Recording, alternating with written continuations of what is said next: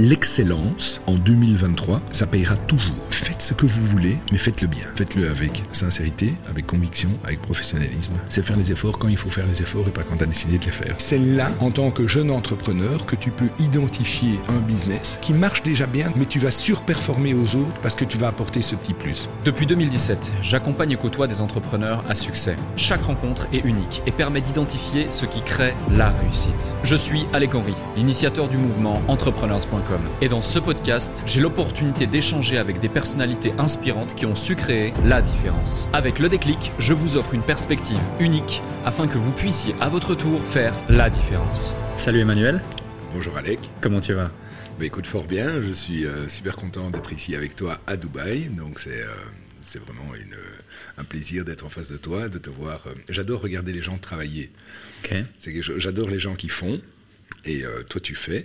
Et donc j'aime te voir dans ton environnement comme ça en train de travailler. Bon après c'est moi de l'autre côté, donc c'est peut-être un petit peu plus stressant, mais c'est quand même très sympa. Excellent, excellent. Bah, c'est vrai que, tu vois, ça me fait penser, tu me dis travailler, mais j'ai pas le sentiment de travailler. Vraiment, je prends mon pied euh, avec, fantastique, hein. avec le podcast. Et merci à toi euh, d'être ici. Je sais que tu as beaucoup de sollicitations, euh, d'interviews, tu as beaucoup de, de plus en plus. De plus en plus, beaucoup de choses à raconter. Tu as un parcours juste extraordinaire. Euh, tu es aussi de plus en plus euh, présent et visible sur les réseaux sociaux également. Tu as su fédérer une communauté autour de valeurs euh, que l'on partage. Et c'est pour ça que j'avais envie de t'avoir ici sur le eh ben, podcast. je te remercie. C'est vraiment un plaisir. Aujourd'hui, dans cet épisode, on va vraiment parler de, de, pas mal de sujets, notamment des sujets inspirationnels. Je pense que ça va en motiver plus d'un, éveiller les esprits sur bon nombre, bon nombre de choses. Mais euh, avant qu'on rentre dans le vif du sujet, j'ai pas mal de questions à te poser. Est-ce que tu veux bien te présenter pour celles et ceux qui ne te connaissent pas encore? Alors, je m'appelle Emmanuel, j'ai 50 ans, je viens de, Bruxelles en, Belgique. Euh, je suis entrepreneur depuis que j'ai 21 euh, ans, dans différents, dans différents domaines. voilà, j'ai une grosse passion pour l'automobile qui m'a porté partager cette passion sur, euh, sur les réseaux avec euh, bon, de, de, de, plus en plus de succès et euh, effectivement une, une, une communauté très, très engagée et très bienveillante, etc. Donc c'est vraiment un beau, un beau partage et des belles aventures. Et puis, bon, de fil en aiguille, j'ai décidé de commencer à partager un petit peu plus aussi l'aspect entrepreneuriat, motivationnel, etc. Parce que je pense que c'est un, un, un, rôle qu'à un certain âge, on peut commencer à,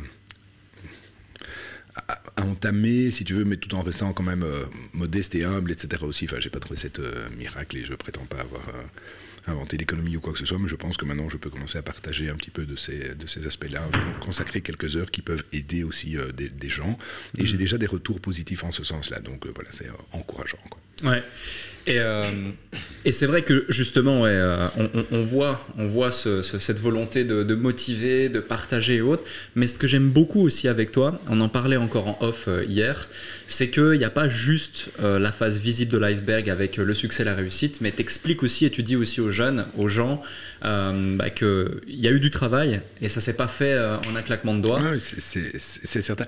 En fait, tu sais, chaque période, il faut bien se rendre compte que les Romains, les Romains il y a 2000 ans, dans les grands philosophes romains, ils écrivaient déjà, tu trouves déjà des textes, bon moi j'ai fait euh, latin grec et puis euh, j'ai changé ça en, latin mat, il y a déjà des textes où tu vois des grands philosophes romains de l'époque qui disaient les, jeunes c'est plus que c'était. Hmm. Nous, de notre temps, on ceci. Donc il y a 2000 ans, c'était déjà le même cirque. Et à chaque génération, c'est nous, on a connu la guerre, nous, on a connu ceci, nous, on a connu cela. Donc c'est bien de toujours, entre guillemets, euh, casser et, mais au final, chaque époque a ses avantages, ses inconvénients, ses opportunités, ses, menaces, etc. Chaque époque. Les jeunes de maintenant, ils ont une chance exceptionnelle, c'est-à-dire qu'ils ont un outil, un téléphone là qui est euh, euh, sur, la table, et avec ça, tu contrôles ta vie, tu contrôles le monde, tu prends. Moi, j'ai connu, je veux dire, à 12 ans, on disait au revoir à son meilleur ami on le revoyait deux mois plus tard, quoi. Enfin, je veux dire, euh, pendant les grandes vacances, enfin, je veux dire, c'est, euh, il fallait demander aux parents pour passer un coup de fil parce qu'il y avait un téléphone dans la maison. Et, tu vois, il n'y avait plus de messagerie, il n'y avait rien du tout. On s'écrivait une carte postale, bonjour de la mer, elle mettait huit jours pour arriver. C'est ça. C'est, un autre monde. Maintenant, tu es en proximité, toi tu vis à Dubaï, moi je vis à Bruxelles, on s'écrit un, message n'importe quand. Enfin, je veux dire, c'est, ça c'est exceptionnel. Par contre, ça a des inconvénients. C'est le monde de l'instant. Hmm. C'est le monde euh, aussi où on peut montrer n'importe quoi. Et ça a éduqué aussi une sorte de volonté de gratification instantanée, court terme, tout le temps. Tout à fait. Et il y a ce côté, euh, il y a quelque chose que je montre. Hmm. Tu vois Je veux dire, je fais une photo de toi là comme ça, euh, les, les- les gens en face de moi, ils sauront pas ce qu'il y a à gauche, ils sauront pas ce qu'il y a à droite. Et ici, tu as la même chose, surtout qu'on est à Dubaï, qui est un pays bien connu pour ce genre de, de- de choses. Mhm.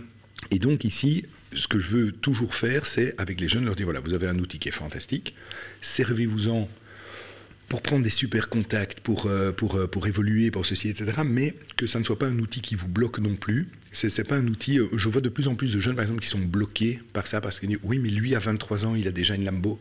Et lui, euh, à 32 ans, il a déjà ceci. Te- T'en sais rien, quoi. Au final, t'en sais rien. Tu vois juste quelque chose qu'on te montre. Tu sais pas si c'est la vérité, etc. Sers-toi de ça pour t'inspirer si c'est ton rêve, pour apprendre. Beaucoup de gens disent TikTok c'est débile. Moi par exemple, je regarde des trucs sur TikTok, je vois plein de trucs euh, historiques, politiques, des trucs super intéressants. Moi j'apprends des trucs sur TikTok toutes les semaines. Après il y a des trucs vrais, des trucs faux, etc. Tu vois Donc c'est un outil vraiment qui est très puissant, mais qui peut aussi un petit peu casser et diminuer les gens parce que on a, ben voilà, on a tous besoin de se convaincer sur quelque chose. Moi j'ai encore eu cette chance, enfin, que j'estime est une chance, de pouvoir avancer à une époque où, ben, euh, donc j'ai 50 ans, il y a 30 ans, il n'y avait pas Internet. Quoi. Ouais, ouais, ouais. Pas un peu, pas un tout petit peu. Ça n'existait pas. Ça n'existait pas. Ouais. D'accord Et, et, euh, donc, dans ce moment-là, ben, je veux dire, tu avances tout seul et tu ne te poses pas de questions. Ouais, ouais. Tu regardes quelques exemples que tu connais, mais je veux dire, tu sais pas que l'autre, il a 23 ans, il a vendu sa boîte à un milliard de dollars, machin, et que du coup, ça te reste dans ton canapé et tu dis, oui, mais moi, j'attends l'idée à un milliard de dollars. Tu vois ce que je veux dire? Ouais, complètement. Et justement, ça me fait rebondir sur, euh, sur, sur une question. C'est, tu dis, j'ai démarré à 21 ans. Et tu dis aussi, et tu as raison, aujourd'hui les barrières à l'entrée sont complètement différentes à l'égard de l'entrepreneuriat. Euh, tu, tu tapes sur Internet, tu as des conseils, euh, bons ou moins bons, peu importe. Tout à fait. Mais en tout cas, tu as de la motivation, tu as de, de quoi faire pour avancer. À l'époque, il n'y avait pas tout ça. Qu'est-ce qui t'a donné cette envie de- de- de- d'entreprendre, de, te lancer? Qu'est-ce qui a créé le déclic chez toi pour qu'à 21 ans, euh, tu oses te lancer Parce qu'encore une fois, à cette époque, il y a 30 ans, euh, c'était pas aussi euh, simple, c'était pas aussi évident euh, que de te lancer dans l'entrepreneuriat et sortir euh, du cadre préconçu. Alors, écoute, moi, c'est clairement le modèle familial. Donc, moi, j'ai des parents qui ont été tous les deux euh, indépendants, entrepreneurs. J'ai des parents, euh, donc mon père est né en 32, donc euh, je veux dire euh, 1932, donc où il était encore la guerre démarre, ma mère est née en 40, bon heureusement ils sont tous les deux toujours en vie, et je touche, je touche du bois. Et ils ont toujours été indépendants, toujours. Donc moi j'ai toujours vu mes parents bosser. Alors tu sais c'est toujours la même chose. hein. Je veux dire tes parents fument donc tu vas fumer ou tes parents fument et tu ne vas jamais fumer. Donc je veux dire c'est ça ça dépend de chacun. C'est ce qu'on Ouais. a en soi. Moi j'ai toujours vécu ça. Moi j'avais euh, j'avais 6 ans, j'avais 8 ans, j'avais fini mes, mes, mes, mes devoirs et j'étais assis sur l'escalier. Je regardais mes parents qui travaillaient quoi. Et, et- et à 22 h il était temps d'aller dormir donc j'allais dormir et mes parents restaient bosser jusqu'à minuit ou une heure du matin ou quelque chose comme ça. Mes parents étaient vraiment des gros bosseurs moins ma mère, mais par exemple mon père, mon père est quelqu'un qui a eu faim. Hmm. Dans les gens qui vont nous écouter, il y a beaucoup de gens qui peuvent se plaindre qu'ils n'ont pas assez, a ceci et tout. Avoir faim, c'est encore une autre étape. Moi, je n'ai jamais eu faim et je n'aurai jamais faim. Parce que même si demain mes affaires vont plus bien, etc., etc., enfin, je veux dire, avec, euh, avec ce que j'ai, je mangerai jusqu'à la fin de mes jours. Mon père ne savait pas comment manger le lendemain. Et certains jours, il ne mangeait pas le lendemain. Avoir faim, c'est quelque chose de différent. Donc mon père, par exemple, a toujours avancé d'une manière où euh, il devait avancer, il était entrepreneur, mais il restait toujours prudent. Hmm. Tu vois, mon père, c'est pas quelqu'un qui fait euh, un coup de poker sur la table, etc. Parce que quand tu as eu faim, tu veux plus jamais avoir faim. Ouais, ouais, ouais. Mon père m'a dit, je n'aurai plus jamais faim. Parce que j'ai travaillé pour et je vais jamais risquer tout ce que j'ai. Donc tu peux dire à mon père, ouais, vous allez avoir un rendement de 50%, prête-moi ceci, etc. Lui, euh, il préfère 2%, mais il préfère euh, être sûr qu'il n'aura plus faim. Donc c'est des trucs qui te marquent en tant qu'enfant. Surtout à une époque où tu n'as pas tous les réseaux pour commencer, si tu veux, à être euh, influencé. Ouais, mais l'autre, il a ceci et l'autre, euh, il gagne filtre, c'est 15 ce que 000 tu avec vois. des cryptos, des machins. Oui, enfin, tout, ce- tout ce que tu veux. Moi, ça a été mon modèle. Hmm. Puis mes parents avaient leur entreprise, puis ils ont arrêté leur entreprise, ils l'ont pas vendue, ils l'ont vraiment laissé euh, diminuer, etc. Ils ont commencé un petit peu à vivre, et puis ils sont venus me retrouver à un moment donné en me, en me disant, Pardon, je bouge beaucoup. puis mes parents, ils sont revenus à un moment donné euh, me trouver en disant, voilà, on voudrait bien remettre encore une petite couche là, on voudrait bien s'y remettre, on s'est reposé quelques années, donc maintenant tu as 21 ans, si tu veux bien terminer tes études en cours du soir, etc. Enfin, nous, on, on s'est. Bon, je vous fais un résumé, hein, ça s'est pas passé comme ça, mais je veux dire. Et, et- et puis j'ai repris leur société qui était à zéro, zéro, hein. On avait euh, plus de matériel, on avait plus de clients, on était, on était dans le direct marketing. Ok. Et on a travaillé ensemble, on a travaillé ensemble pendant 10 ans. Donc ça a été une très très belle expérience où j'ai travaillé avec mes parents. C'était en quelle année ça? Euh, ça c'était euh, de, euh, je vais te dire, de 90, euh, 93 jusqu'à ouais, 93 jusqu'à 2004. Ok, donc c'est vraiment aussi le, le, le, les débuts du direct marketing en Europe, quoi. Non, pas du tout. Mes parents ont inventé le direct marketing en Europe dans les années 50. En fait, okay. l'ont importé des États-Unis. Okay. Tu vois okay. En tout cas, en Belgique. Sur le marché belge, ça c'était clair et net. Mes parents, si tu regardes tous les annuaires des, des années 60, etc., il y avait mm. une agence de direct marketing en Belgique, c'était mes parents. Et euh, euh, c'est vraiment les Américains qui ont inventé tous ces trucs-là. Et donc, euh, moi, si tu veux, c'était le moment en 93 où on commençait à passer à la partie informatique du direct marketing. Okay. Et là, c'est vrai que ça, c'était vraiment la nouveauté, tu vois, mmh, un petit peu en Europe. Voilà, ouais. Parce qu'il y avait beaucoup de choses qui étaient encore très manuelles, très pas automatisées. Et moi, ouais. j'ai été un des tout premiers à croire vraiment dans le fait que l'outil informatique qui devenait de plus en plus précis allait pouvoir per permettre une segmentation de plus en plus euh, vraiment minutieuse des bases de données. Okay. Et que c'était fini d'écrire à toute ta base de données le même message. Hmm. Et qu'à un moment donné, il faut savoir écrire, ben, un, personnaliser les documents. Complètement. Donc, je veux dire, c'est euh, cher monsieur Henri, cher madame machin, etc. Et deux, qu'il va falloir, il allait falloir euh, pouvoir incorporer vraiment certaines variables, ouais. certaines variables, etc. Et ça, c'était vraiment, vraiment fort le début de ça. C'est incroyable. Dis-toi, je fais une petite parenthèse, c'est avant ma naissance, et, euh... et... Bon, là, je prends un coup de vieux. Je crois que je vais, euh, je vais arrêter le podcast ici. Je vais, mais... je vais aller me reposer au bord de la plage. Là. Alors que. Et, et... non, mais c'est fou parce que c'est avant ma naissance. Mais pourtant, euh, moi, lorsqu'en 2018-2019, je disais ça à certains infopreneurs ou certains entrepreneurs qui sont aussi d'une certaine façon en ligne, qui ont des bases de données, qui ont des bases de prospects, etc., je leur disais l'hypersegmentation, c'est essentiel. Mets des tags dans ta base de données pour pouvoir justement créer des séquences personnalisées, etc. C'est là, waouh, c'est extraordinaire, c'est génial, c'est incroyable, il faut que je le mette en place. Moi, je faisais ça en 94. Et tu faisais ça en 94, c'est En 94. En 94. En 94 pour, pour, pour, les Français qui nous suivent.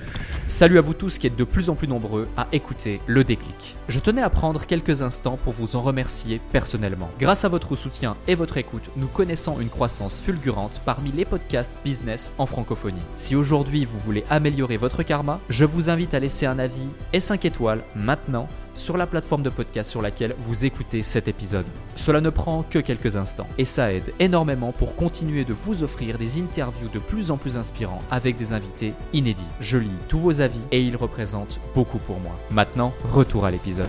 En 94, quand j'ai commencé à investir ouais. à ce moment-là dans l'outil informatique parce que c'est quelque chose dans lequel je pensais, mm -hmm.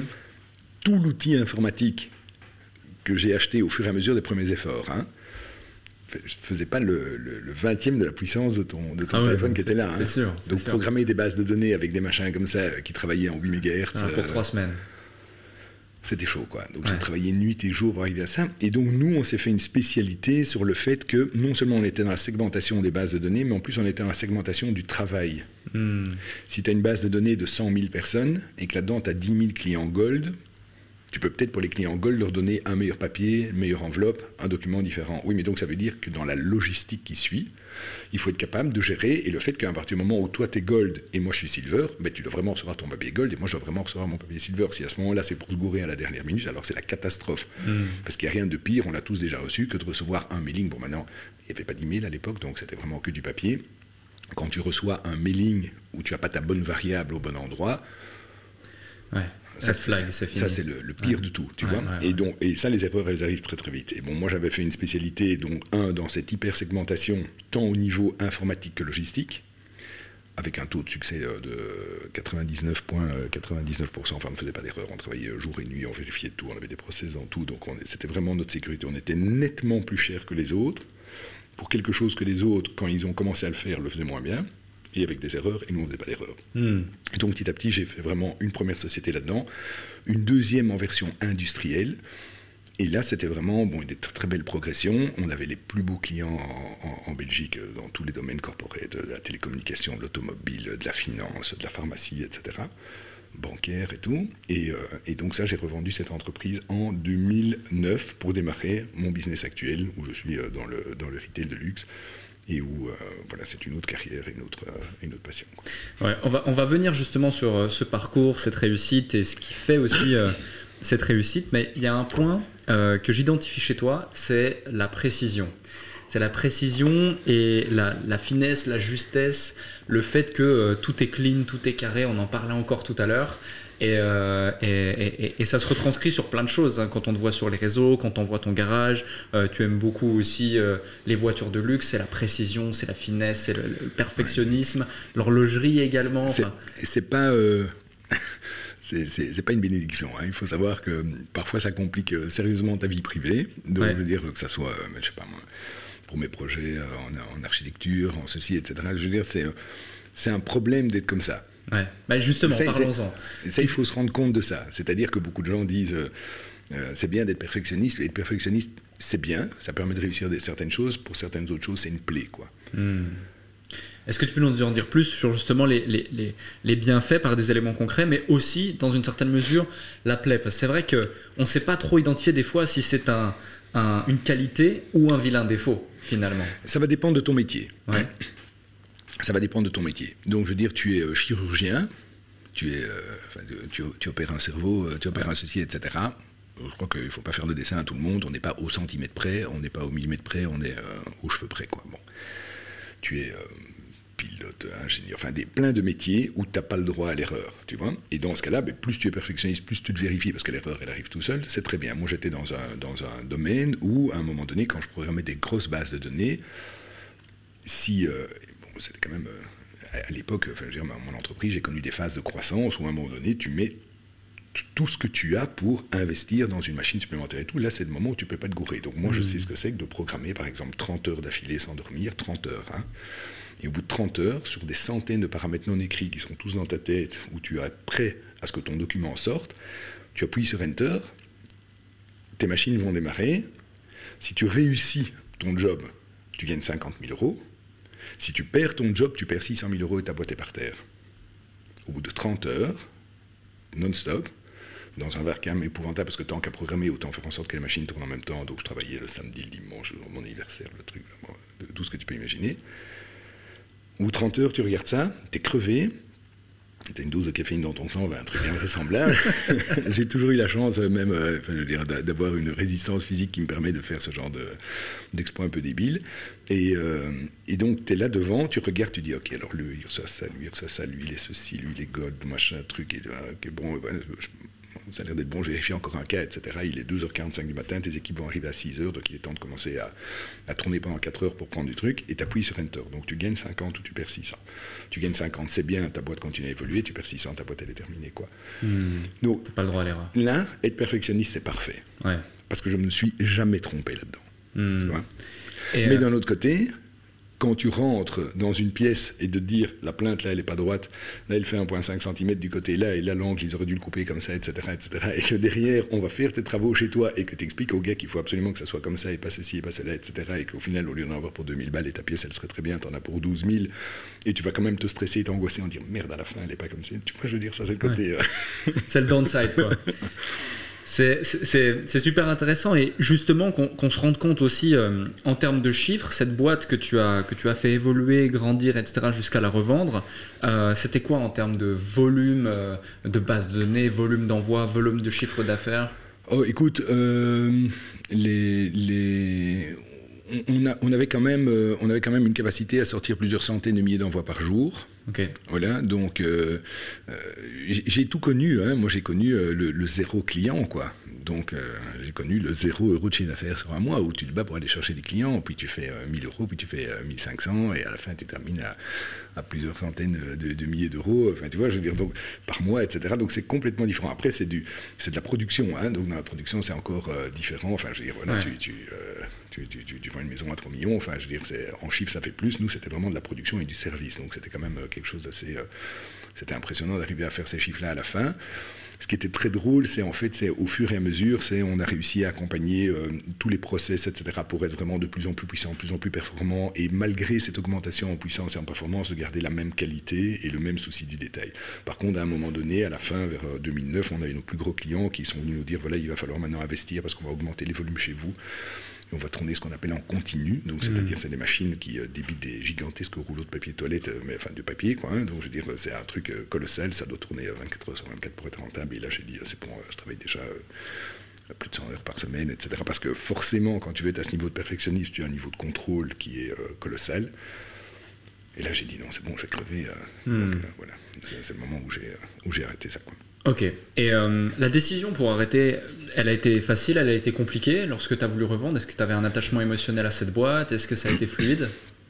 Alors j'avais plus d'attachement émotionnel à la première boîte, celle que j'avais repris du nom de mes parents, parce que c'était un nom qui existait depuis la fin des années 50. Et c'était le bébé de mes parents. Et donc là, revendre cette boîte-là, à un moment donné, je suis allé voir pour tous les gens qui vont nous écouter et qui ont des business familiaux, avoir un business familial, c'est très puissant parce que tu as des liens. Il y, a, des gens qui se sont arnaqués entre frères et sœurs, entre parents et, enfants, etc. Mais en général, tu vas avoir un lien qui, est quand même très fort. Et moi, j'ai eu ce lien très fort. Par contre, à un moment donné, au bout de dix ans, ben là, mes parents s'étaient bien amusés à la nouvelle expérience, mais là, ils en avaient déjà un petit peu marre parce que ça remontait trop, si hmm. tu veux. Et moi, j'avais besoin de faire des évolutions, tant techniques au niveau euh, euh, de, de l'endroit où on devait travailler, industriel, etc., etc., où mes parents n'avaient plus envie d'accompagner. Et donc, à un moment donné, je me suis dit, comment je vais faire passer ça à mes parents comme décision, comme ceci et tout. Et donc, je suis venu les trouver et je leur ai dit, il faut, euh, il faut qu'on vende la société. Parce qu'on ne va pas savoir la faire évoluer ensemble. Parce que ça sera toujours votre bébé. Hmm. Et j'ai pensé que ça serait une dispute. Et mon père m'a regardé et m'a dit, tu as raison. Et on a vendu la société. Très vite. En six mois, c'était vendu.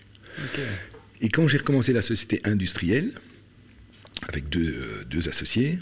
On a la société industrielle, dès la base, je leur avais dit, voilà, moi maintenant, j'ai, euh, j'avais 34 ans, et je leur ai dit, moi j'ai l'énergie pour faire un truc euh, du feu de Dieu, là, numéro un du pays, mais moi je vais faire ça pendant 5 ans.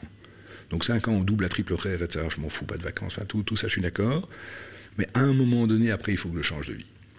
Et on a dit bingo. Et donc on a fait ça pendant 5 ans, de 2004, donc j'avais 32 ans, de 2004 à 2009. Et en 2009, bon là, euh, je suis venu les trouver, les associés, j'ai dit, bon voilà, moi, euh, j'ai ma dose, quoi. Ok. Et on avait un pacte d'actionnaires entre nous qui faisait que euh, les associés qui restaient pouvaient racheter les parts à des, tarifs préférentiels. Mais comme la boîte avait quand même déjà une valeur de plusieurs millions d'euros, on s'était dit, ils m'ont dit, nous aussi, on veut passer à la caisse. Parce que je veux dire, voilà, ça a trop de valeur pour qu'on le rachète, etc. Et donc on a vendu, on a vendu la société. À quelqu'un qui m'a dit qu'avoir racheté ma société, c'était la meilleure décision de sa vie. Il me l'a dit encore récemment. Donc lui, il est heureux d'avoir acheté. Moi, je suis heureux d'avoir vendu. Il n'y avait pas de cadavre dans les placards. La boîte, maintenant, elle est numéro un de Belgique. Elle fait du très beau travail. Ils ont continué à investir dans des machines fabuleuses, etc. Et quelques semaines par an, je continue à travailler pour eux sur des dossiers vraiment sensibles, etc. Où, euh, bon, voilà, je reste un peu. Euh, ouais, je vois. Magnifique. Euh, et ensuite, du, du coup, tu fais cette transition dans cette nouvelle vie. c'est quoi cette nouvelle vie et pourquoi cette nouvelle vie? Pour faire à un moment donné quelque chose de vraiment de différent. Donc euh, ça c'était vraiment euh, euh, j'ai repris, si tu veux, une voie tracée par les parents, tout comme plein de gens deviennent pharmaciens parce que parents étaient pharmaciens, notaires parce que parents étaient notaires, etc. Même si je suis parti à zéro dans cette vie-là, puisque vraiment, quand j'ai repris la boîte en 93, on était à zéro euro de chiffre d'affaires, donc pas un, un, zéro, rien que du matériel dépassé, pas, d'ordinateur, rien du tout, etc. Donc là, on est vraiment parti de zéro. Mais j'avais le nom d'une société qui existait. Hmm. Il y avait encore un peu d'argent sur les comptes.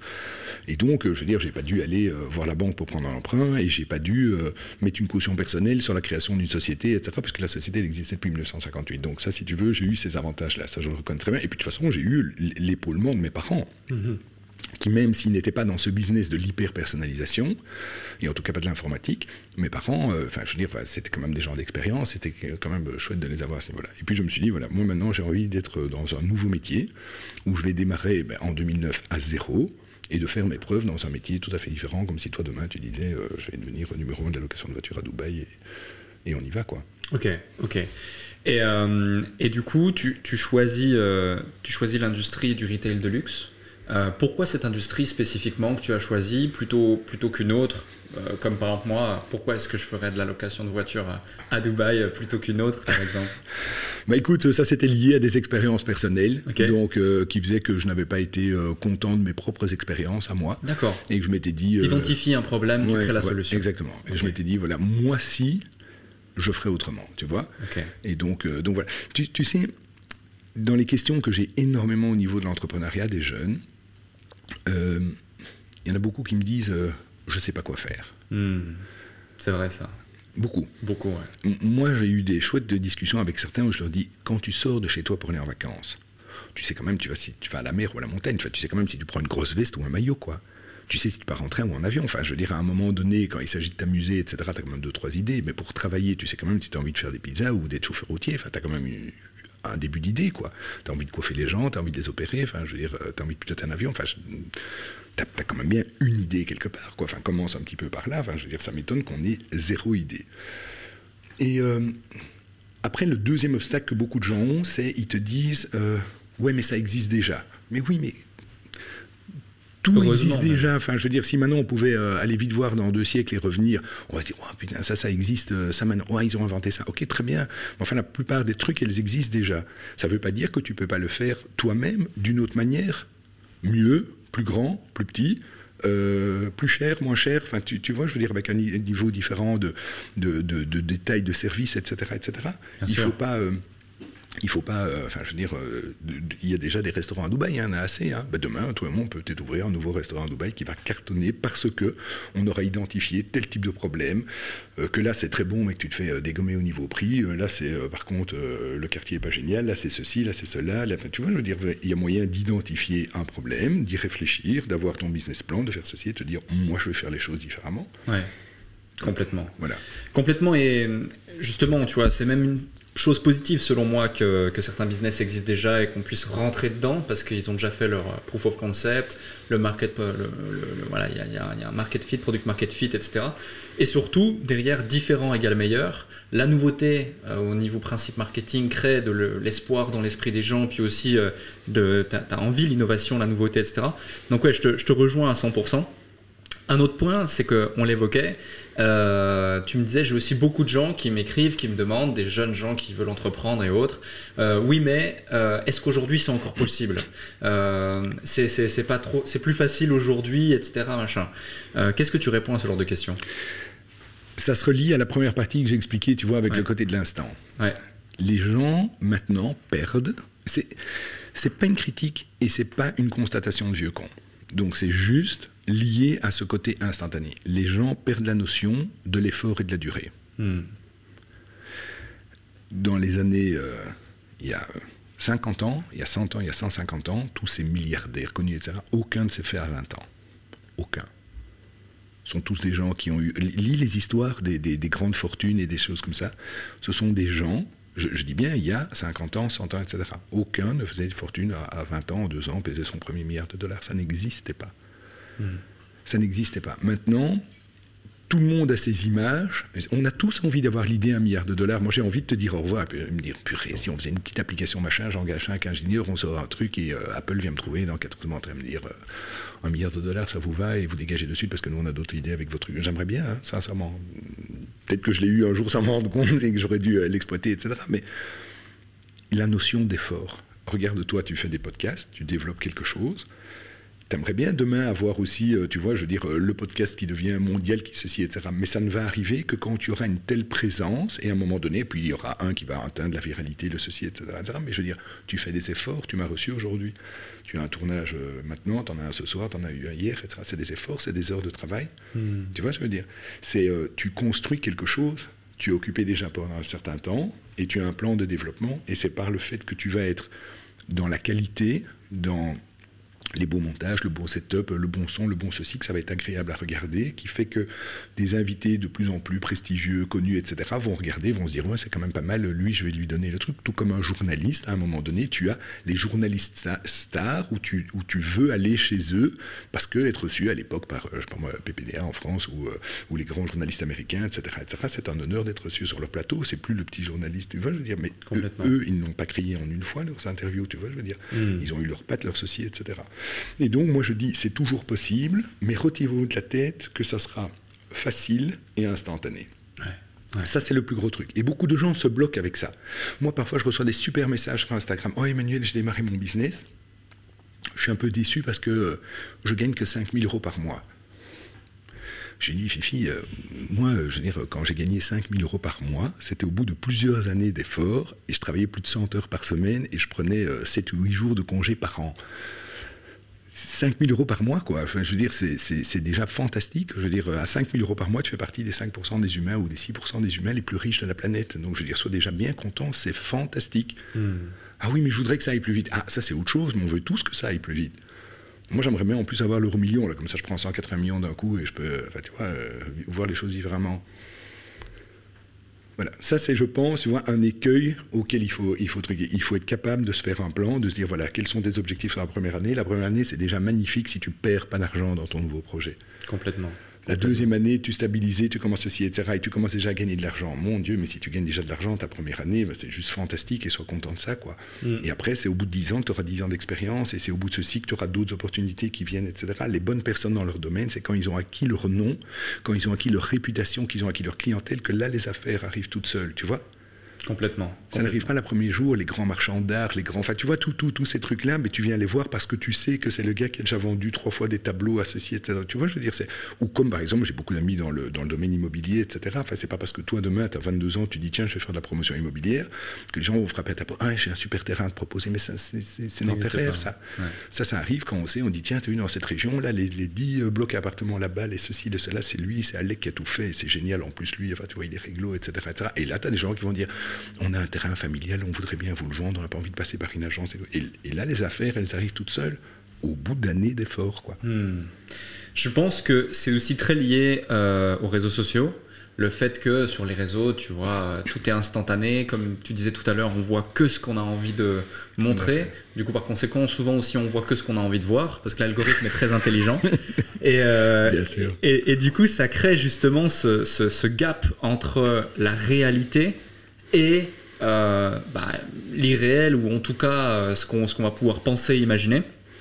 Euh, selon toi, quel est, quel est le vice derrière les réseaux sociaux aussi pour cette jeune génération qui voit par exemple euh, bah, tout ça Parce que je te donne un exemple concret. Aujourd'hui, toi, tu es, très visible sur les réseaux et tu montres justement la réussite, mais de manière élégante, si je devrais... Je ne parle jamais d'argent. Voilà. Par exemple, ça, c'est un choix personnel. Exact. Euh, je ne dis pas, euh, voilà, j'ai acheté telle voiture à autant et j'ai mis une option à autant, etc. C'est ça. S'ils ont, si les, les gens ont envie de savoir le prix, ben, ils vont googler, ils vont voir le prix, etc. Mais Mm. pour moi, j'achète pas une voiture parce qu'elle est chère.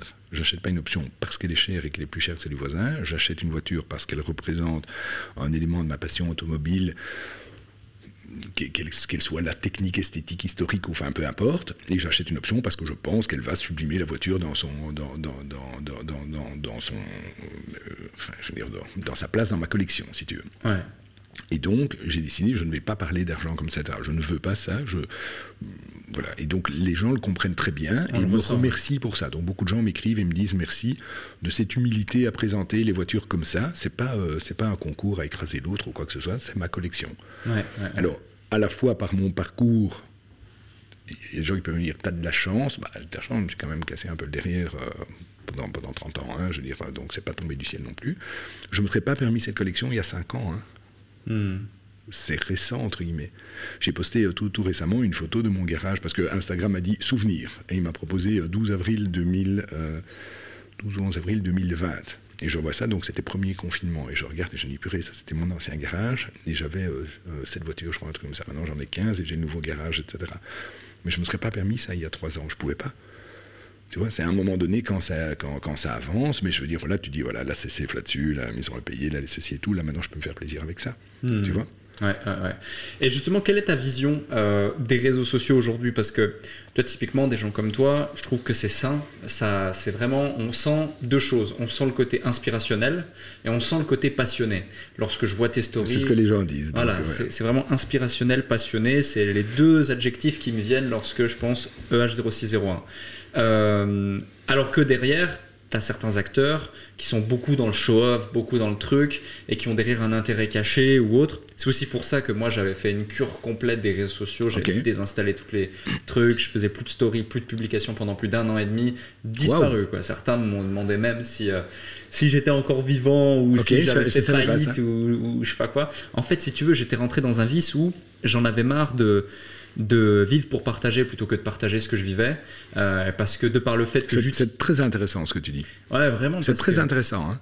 vraiment, sincèrement. C'est très fort, tu le dis en plus très bien. Et euh, moi, j'ai des events où je vais en tant que client, où je paye, par exemple, Mhm. typiquement euh, le Porsche en Laponie, que je partage chaque année. Et quand j'arrive dans ce groupe, On était 90, 90 personnes là. Je veux dire, bon, j'ai déjà grosso modo la moitié qui me suit sur les, sur les réseaux parce que c'est des propriétaires Porsche et beaucoup me suivent en Belgique, etc. Et puis, on me voit arriver à chaque pause au lieu de profiter de la pause, au lieu de prendre le café tranquille, papoter avec les autres, clac, je suis sur mon téléphone. Voilà, je poste, on vient de faire ceci, etc. Et puis j'ai des gens qui viennent me dire Waouh, mais c'est un boulot ça. Ils m'ont dit Mais c'est un boulot. Je veux dire, mais tu profites un peu. Je dis ben moins que si je pouvais effectivement euh, juste téléphoner au bureau, ça va, oui, pas de problème, ah oui, lui ceci, dis-lui que cela, etc. Merci, au revoir, je raccroche et j'ai parlé à, à, mon assistante et tout s'est bien passé c'est clair que c'est un boulot. Et donc, j'ai des gens vraiment, même à des très hauts niveaux euh, de, Porsche en Belgique, qui sont venus me dire, je n'ai pas imaginé que c'était autant de boulot. Et les tags et les ceci, bon, moi en plus, je fais pas de faute dans mes textes, je vérifie les ceci. Si je pense que quelqu'un peut avoir compris ça autrement, je change le mot, le ceci et tout. Je mets jamais d'infos techniques qui ne sont pas vérifiées. Et donc, vraiment, c'est un boulot. Alors, effectivement, il y a des moments où je profite moins hmm. de ça. Alors, ça m'est arrivé maintenant de ne plus poster en live. Donc, c'est-à-dire, je vis un event, j'en profite pour moi. Comme tu as, fait tout à l'heure. Je filme et je vais le poster après. Le problème, c'est qu'après, la vie va tellement vite que je me retrouve avec. Euh, j'ai un truc que je dois poster de août 2022. Je vais le poster maintenant, quoi. Mais j'ai une communauté tellement bienveillante. Vraiment, sincèrement, je, je pense avoir les meilleurs abonnés. J'ai une communauté tellement bienveillante qu'en fait, je leur dis, je leur dis, écoutez, là, ce, sujet-là, il commence un petit peu à moisir, là, etc. Donc maintenant, je vous le présente. Et personne qui me dit, ouais, c'est nul, t'aurais dû. Non, non. Je, les gens disent, moi, je reçois, merci pour le partage. Je reçois ça. Euh, les grosses semaines où je fais euh, trois belles stories sur la semaine ou un truc comme ça, je reçois 2000 euh, messages privés qui me disent merci pour le partage. Hmm. Merci d'avoir pris le temps de partager. Parce que justement, je pense que dans. J'ai pas un contenu qui va me permettre d'avoir 500 000 abonnés ou un million d'abonnés, etc. Je fais pas de trucs, tu vois justement assez show-off, etc. Mais je m'en fous en fait. Moi, j'ai presque, j'atteins petit à petit euh, les 100 000 abonnés. Moi, avoir 100 000 vraies personnes, bonnes personnes, bienveillantes, avec lesquelles tu as des échanges, que tu as envie de rencontrer dans la vie, c'est juste merveilleux. C'est incroyable. Tu vois complètement. Et donc, du coup, tu le vois parce qu'il y a des gens, ils ont des comptes à 300 000, 400 000, ils mettent une photo, ils ont 1400 euh, likes. Euh, je veux dire, euh, moi, je suis jamais en dessous de 7500 ou un truc comme ça, tu vois. Mm. Oui, parfois 7000, ou, mais c'est rare. Mais parfois, c'est 8000, 9000, 10 000, 11 000, 15 000. Parce qu'il y a un vrai engagement, parce que c'est sincère, et je pense que c'est ça que les gens, si tu veux, remarquent et, ont envie. les réseaux, tu posais la question, je t'ai interrompu dans ce que tu disais parce que c'était très intéressant la façon dont tu disais, parce que c'est très vrai. Et les réseaux, il y a un côté distraction. distraction, c'est bien, on peut avoir envie de se changer les idées, donc c'est un truc positif. Distraction, ça peut aussi t'empêcher de te concentrer, ça devient négatif. Mmh. Les réseaux peuvent être toxiques. Complètement. Quand ils te bloquent, tu vois quand tu dis ouais mais moi ma vie est nulle quoi. Regarde lui euh, il a ça euh, l'autre il est avec euh, six sur son bateau il a 25 ans moi j'ai 28 ans je suis chauffeur de taxi enfin tu vois je veux dire. Ça peut te bloquer. Et les réseaux, ils peuvent être sincères, ils peuvent être inspirationnels, ils peuvent être éducatifs, mais ils peuvent être aussi, euh, je veux dire, nuls. Quoi. Enfin, on parle toujours euh, pollution de CO2 quand tu penses qu'on maintient euh, des serveurs qui génèrent du CO2, de la pollution et tout machin pour stocker des conneries enfin, partout sur la planète. c'est pas non plus. Non, mais complètement. Enfin, il en faut pour tous les goûts, dans tous les styles, donc je suis pas là pour critiquer, mais. Ah non, mais je te, rejoins, je te rejoins complètement au point où je vais te faire deux confidences que j'ai jamais, jamais évoquées. Tu vois, déjà aujourd'hui, les réseaux, j'ai vraiment un détachement complet. Comme je te disais tout à l'heure, moi, ça fait 4 ans que je vis sans les notifications. Je suis en mode ne pas déranger tout le temps. Exceptionnel. Les réseaux, j'ai pas de notifs, j'ai pas euh, TikTok, euh, j'ai pas tout ça sur mon téléphone. De temps en temps, je le télécharge pour voir 2-3 trucs, mais c'est tout. Tu as une belle maturité avec ça, hein, parce que je rappelle que tu as 28 ans. Hein. Ouais, ouais. Ah, il faut, il faut mon temps d'écran, je le calcule et tout, je fais gaffe. C'est euh, chapeau. Ah, merci, merci. Mais je te, bah, je te retourne le compliment. Mais finalement, tu vois, j'optimise tout et j'optimise aussi euh, euh, mes clients, etc. Euh, à chaque fois. Donc si de l'autre côté je perds tout mon temps sur, sur les réseaux, que j'optimise pas même ne serait-ce que ma santé, etc., c'est un problème d'incohérence et je, ne peux pas avec l'incohérence. Ça crée des... Je suis tout à fait Voilà, et du coup, ce que j'ai fait après ma pause des réseaux, j'ai fait un constat et j'ai mis en place une action. L'action, c'est quoi? C'est qu'aujourd'hui, j'ai six personnes temps plein qui gèrent mes réseaux. Moi, je m'en occupe plus. typiquement, euh, euh, là, dans ma story, euh, j'ai publié hier un truc où je suis au golf. Je reçois une notif Ah, super swing, machin, faut qu'on se fasse un golf. J'apprends, enfin, je, vois le message, je ne vois pas le notif, mais je vois le message comme ça dans le truc, d'un pote qui me dit ah, Tu m'as pas répondu, je vais voir. Et je savais même pas que j'étais au golf hier, tu vois. C'est des photos, des stockages, des trucs. C'est Ok. tout. Donc il y a, il y a- il y a- il y a ce truc. Donc aujourd'hui, c'est délégué, c'est structuré différemment, c'est organisé, qui fait que j'ai pas à me prendre la tête. Je crée le contenu, voilà. Mais le deuxième point, c'est qu'en fait, moi là-bas, je suis un ancien timide, introverti. C'est vrai Ouais, ouais, incapable Et de. donc tu te fais violence là à te mettre en scène. Non, non, euh, pas du tout. Là Ah, maintenant, c'est vraiment, j'ai passé, du plaisir, c'est passé. Mais au début, tu l'as fait. C'est ça, au début c'était violence, violence, violence. Du coup, pour contrer cette violence, j'ai fait quoi? J'ai fait un tournage de 75 vidéos en deux jours. Euh, j'ai enchaîné et j'ai lancé ma chaîne YouTube comme ça. C'était en 2018. Ok. Et, euh, et du coup, C'est euh, une belle histoire. ouais, ça s'est passé comme ça. Puis après, bah, lorsque j'ai dû faire des présentations, je savais même pas faire un exposé, moi, devant 5 personnes avec qui j'ai fait toute mon enfance, tu vois. Et, euh, et après, j'ai fait des présentations devant 10, 100, 200, jusqu'à 3600 personnes live sur scène.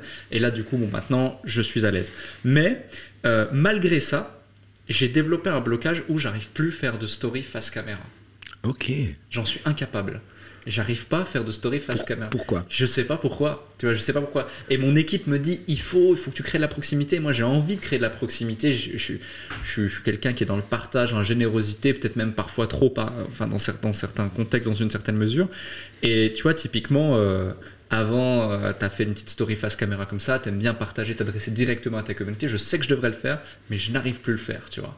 Parce que j'ai créé. C'est très intéressant, hein, Un parce qu'ici on est, on est parlé, on est filmé là sous, sous plusieurs angles, etc. Ouais, Et c'est fou. Mais tu vois, c'est ça qui est, euh, euh, c'est ça qui est très intéressant dans ce que tu dis, et c'est ça que je pense beaucoup de gens doivent, doivent retenir. C'est euh, il y a une phase qu'on peut voir, ouais, il est cool, il reçoit des gens, il fait ces trucs, il vit à Dubaï, etc. Derrière, il y a du travail, des efforts, des phénomènes psychologiques, des Ouais, ceci. ouais. Je veux dire, tout ça n'est pas neutre. Tu vois, je veux dire. Et ce que tu fais. Alors, ok, il y a un gars qui peut se dire, ouais, enfin, il est cool, regarde, il est là, tranquille, dans un, dans un petit studio avec la clim, il reçoit des chouettes personnes, il discute, etc. Tandis que moi, je suis en train de me faire euh, euh, chier sur le bord des routes à remplir des bennes et ça. Oui, ben, je veux dire, euh, enfin, tu vois, c'est. On l'a pas volé. be- my guest, enfin, je veux dire, lance-toi aussi, quoi. Tu vois, je veux dire, toi, c'est pas tombé, euh, Ouais. c'est pas tombé du ciel non plus. Donc, c'est ça qui est très, très intéressant, c'est de pouvoir choisir sa voie, Ouais. ensuite faire les efforts dans la durée, la concentration, le professionnalisme, etc., en sachant que que tu remplisses des bennes, que tu sois chauffeur de taxi, bagagiste à l'aéroport, euh, chef cuisinier étoilé ou au McDo, ou ouvrier à l'usine comme j'étais avant, quoi. Exactement, et moi j'ai passé des, des milliers, des milliers, des milliers d'heures de ma vie, des milliers, hein, pas 2000, hein, des milliers d'heures de ma vie debout derrière la machine avec mes ouvriers. Ouais, ouais, ouais. Et J'arrivais avant eux et je partais après eux. Et je tournais le samedi et le dimanche en plus. hein.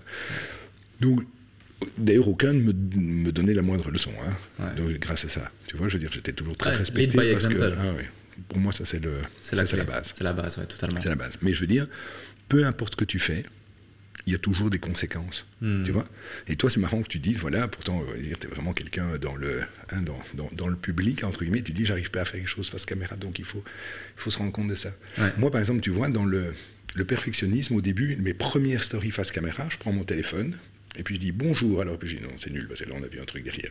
Puis je dis bonjour, alors euh, non, là j'ai dit euh, non, ça c'est nul aussi. Et donc j'en étais à parfois à faire 30 prises, quoi. Ouais. Et à un moment donné, je me disais, bah, ah, j'en peux plus, j'en peux plus, ça va pas, je me calme, j'ai euh, courir deux fois autour du blog, je reviens, allez, bonjour, merde, maintenant c'est bonsoir que j'aurais dû dire.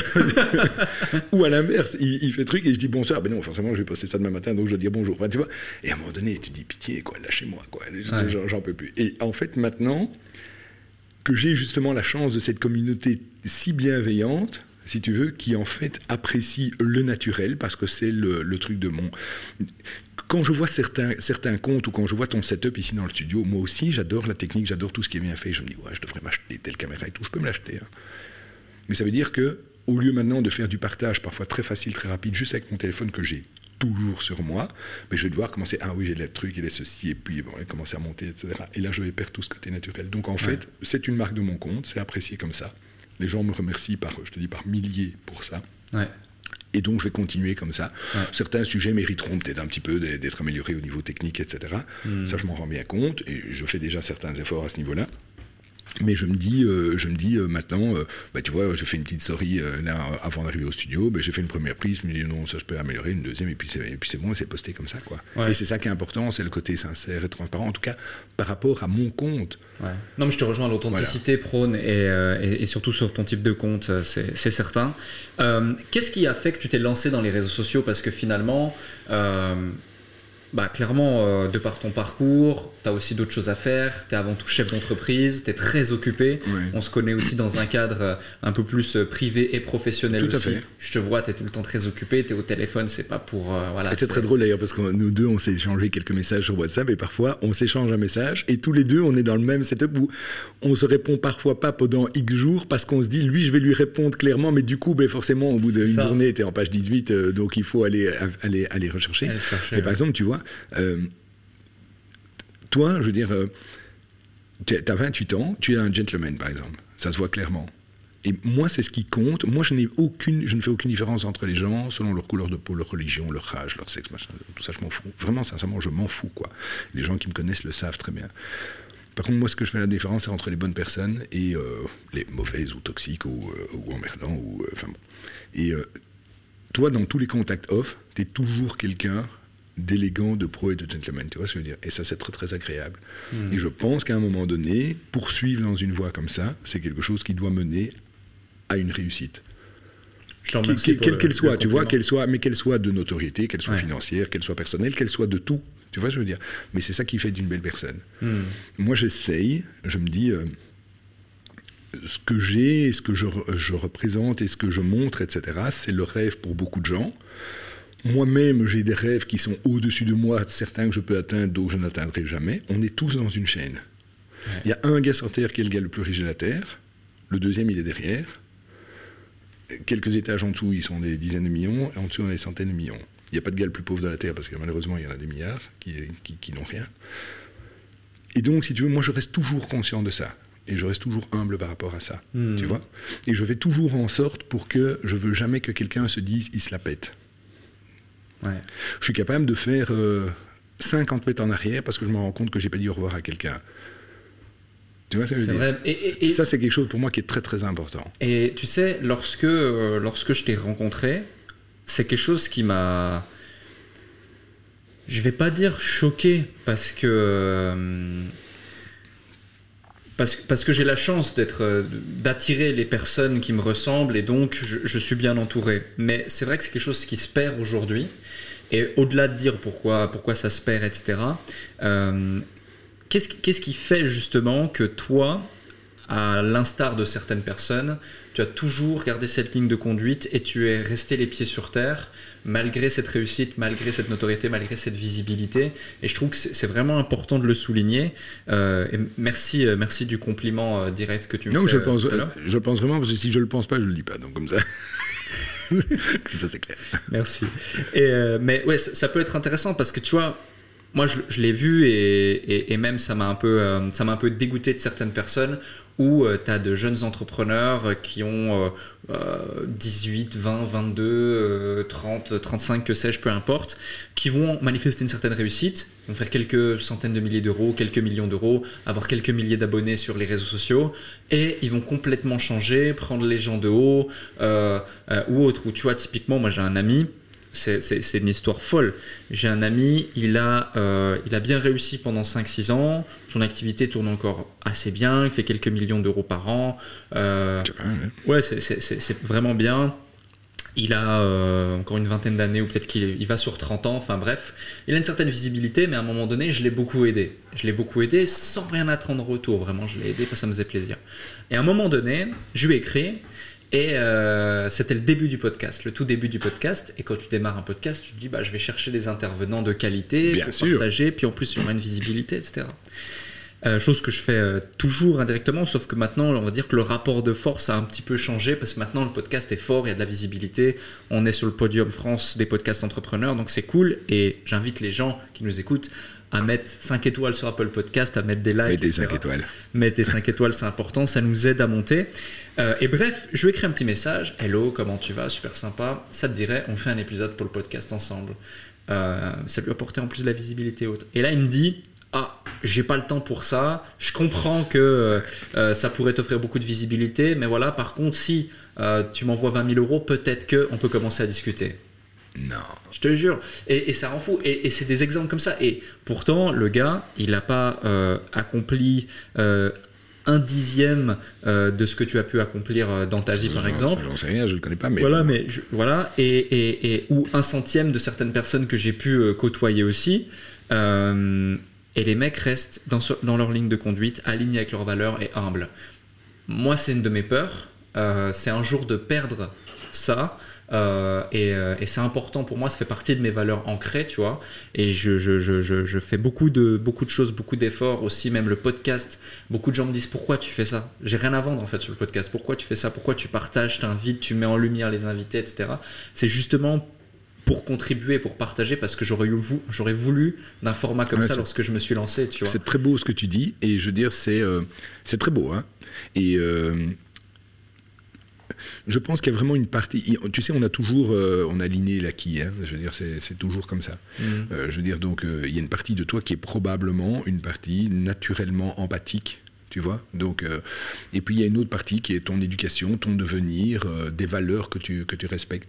Euh, Il n'y a rien à faire. Je veux dire, une, je ne crois pas que tu auras du danger à ce niveau-là, parce que je pense que enfin, tu as déjà 28 ans, tu es déjà en train de connaître pas mal de trucs, et si tu avais voulu devenir un sale con, enfin sans vouloir devenir, tu le serais déjà.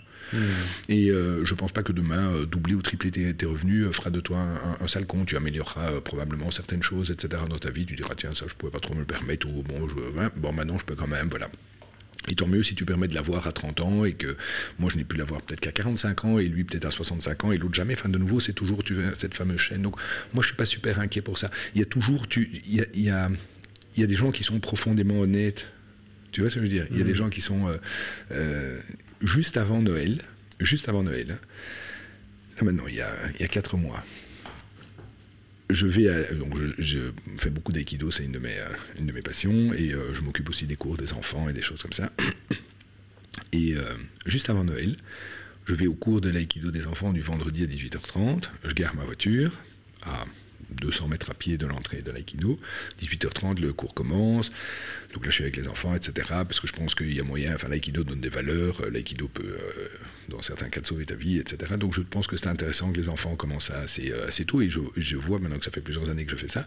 Je vois qu'il y a vraiment des jeunes qui, ont, qui sont arrivés petits boudeurs caractériels chiants. Enfin, je dire vraiment des, des- monstres, quoi. hein. J'ai envie de les coller au mur. Alors l'avantage, c'est que quand on est sur le tatami en kimono, en tenue, etc., etc., je veux dire, là, ça va quand même être comme je veux. Et les parents te délèguent cette partie-là. Et donc, j'ai vu des enfants qui, en deux ans, ont complètement changé. Donc, du petit boudeur, et tu lui disais un truc qui allait pas, il boudait, il, commençait à chialer et tout, et ils sont devenus euh, des petits à te, à te serrer la, la- par, par la tête et te dire, Oh, je suis content de te voir, etc., et qui, qui obéissent au deux à l'œil, et qui, qui- qui- qui- ça a fait progresser dans leur vie. Bref. Ouais. Le cours se termine à 19h30, je retourne à ma voiture. J'ai une dame qui arrive, il fait noir. Il y a euh, une dame qui, euh, derrière moi. Monsieur, monsieur, monsieur, monsieur. Je me retourne. Euh, vous êtes bien Emmanuel? Vous êtes bien Emmanuel, moi je pense. euh, directement au truc des réseaux, quoi, tu vois. Enfin, je veux dire, puisque bon, euh, je, suis reconnu régulièrement, etc. Bon. Et je dis, oui, pourquoi? Oui, mais c'est bien vous. Dis, oui, oui, c'est bien moi, etc. Elle me sort mon portefeuille. On est trois jours avant Noël. hein. Elle me sort mon portefeuille. Je dis, c'est, mais je, je crois que c'est votre portefeuille. Je dis, mon Dieu, je fouille. Oui, c'est mon portefeuille. De toute façon, j'ouvre, enfin, je vois mes cartes, etc., tout dedans. J'étais sorti de ma voiture. Donc, euh, il y avait la route qui, qui- c'est le début de l'autoroute. hein. Euh, j'ai sorti de ma voiture, mon portefeuille est tombé. J'étais un peu à la bourre pour le cours, j'ai pas fait attention. Quand je rentre au cours, j'ai pas besoin de payer quoi que ce soit, etc. Donc j'y ai pas pensé. Elle arrivait en vélo, elle a vu le portefeuille par terre, et elle est revenue, elle habitait pas loin, elle est revenue cinq fois pendant une heure pour se dire il faut que je chope le gars quand il va retourner à sa voiture, quoi. Elle me l'a donné, il manquait pas un euro dedans, il y avait, je sais pas moi, 200 ou 300 euros dedans, il manquait pas une carte, il manquait rien du tout, il était là comme ça. Et je lui ai dit, Madame, laissez-moi vous donner quelque chose pour vous remercier ou quoi que ça. Elle m'a dit non, non, pas du tout. C'est, je veux dire, j'espère juste qu'on le ferait pour moi aussi. Je dis, ah, moi je le ferai pour vous, ça c'est sûr et certain. J'aurais, je crois, je serais pas revenu cinq fois en une heure. Moi, je me serais débrouillé pour, euh, je serais rentré chez moi parce qu'il est toujours euh, à la bourse surtout, mais j'aurais fait en sorte de trouver son adresse. Bon, j'ai assez de moyens pour trouver son adresse et d'aller euh, sonner à sa porte le soir même. Et je vais pas rester pendant cinq minutes. tu vois. Et euh, je lui dis, ben, je ne sais pas quoi vous dire. Et elle me dit, ben, rien, voilà ça, avec plaisir. Je dis, ben, vous êtes mon ange de Noël, alors qu'est-ce que tu veux que je dise? Et elle est partie. Ouais.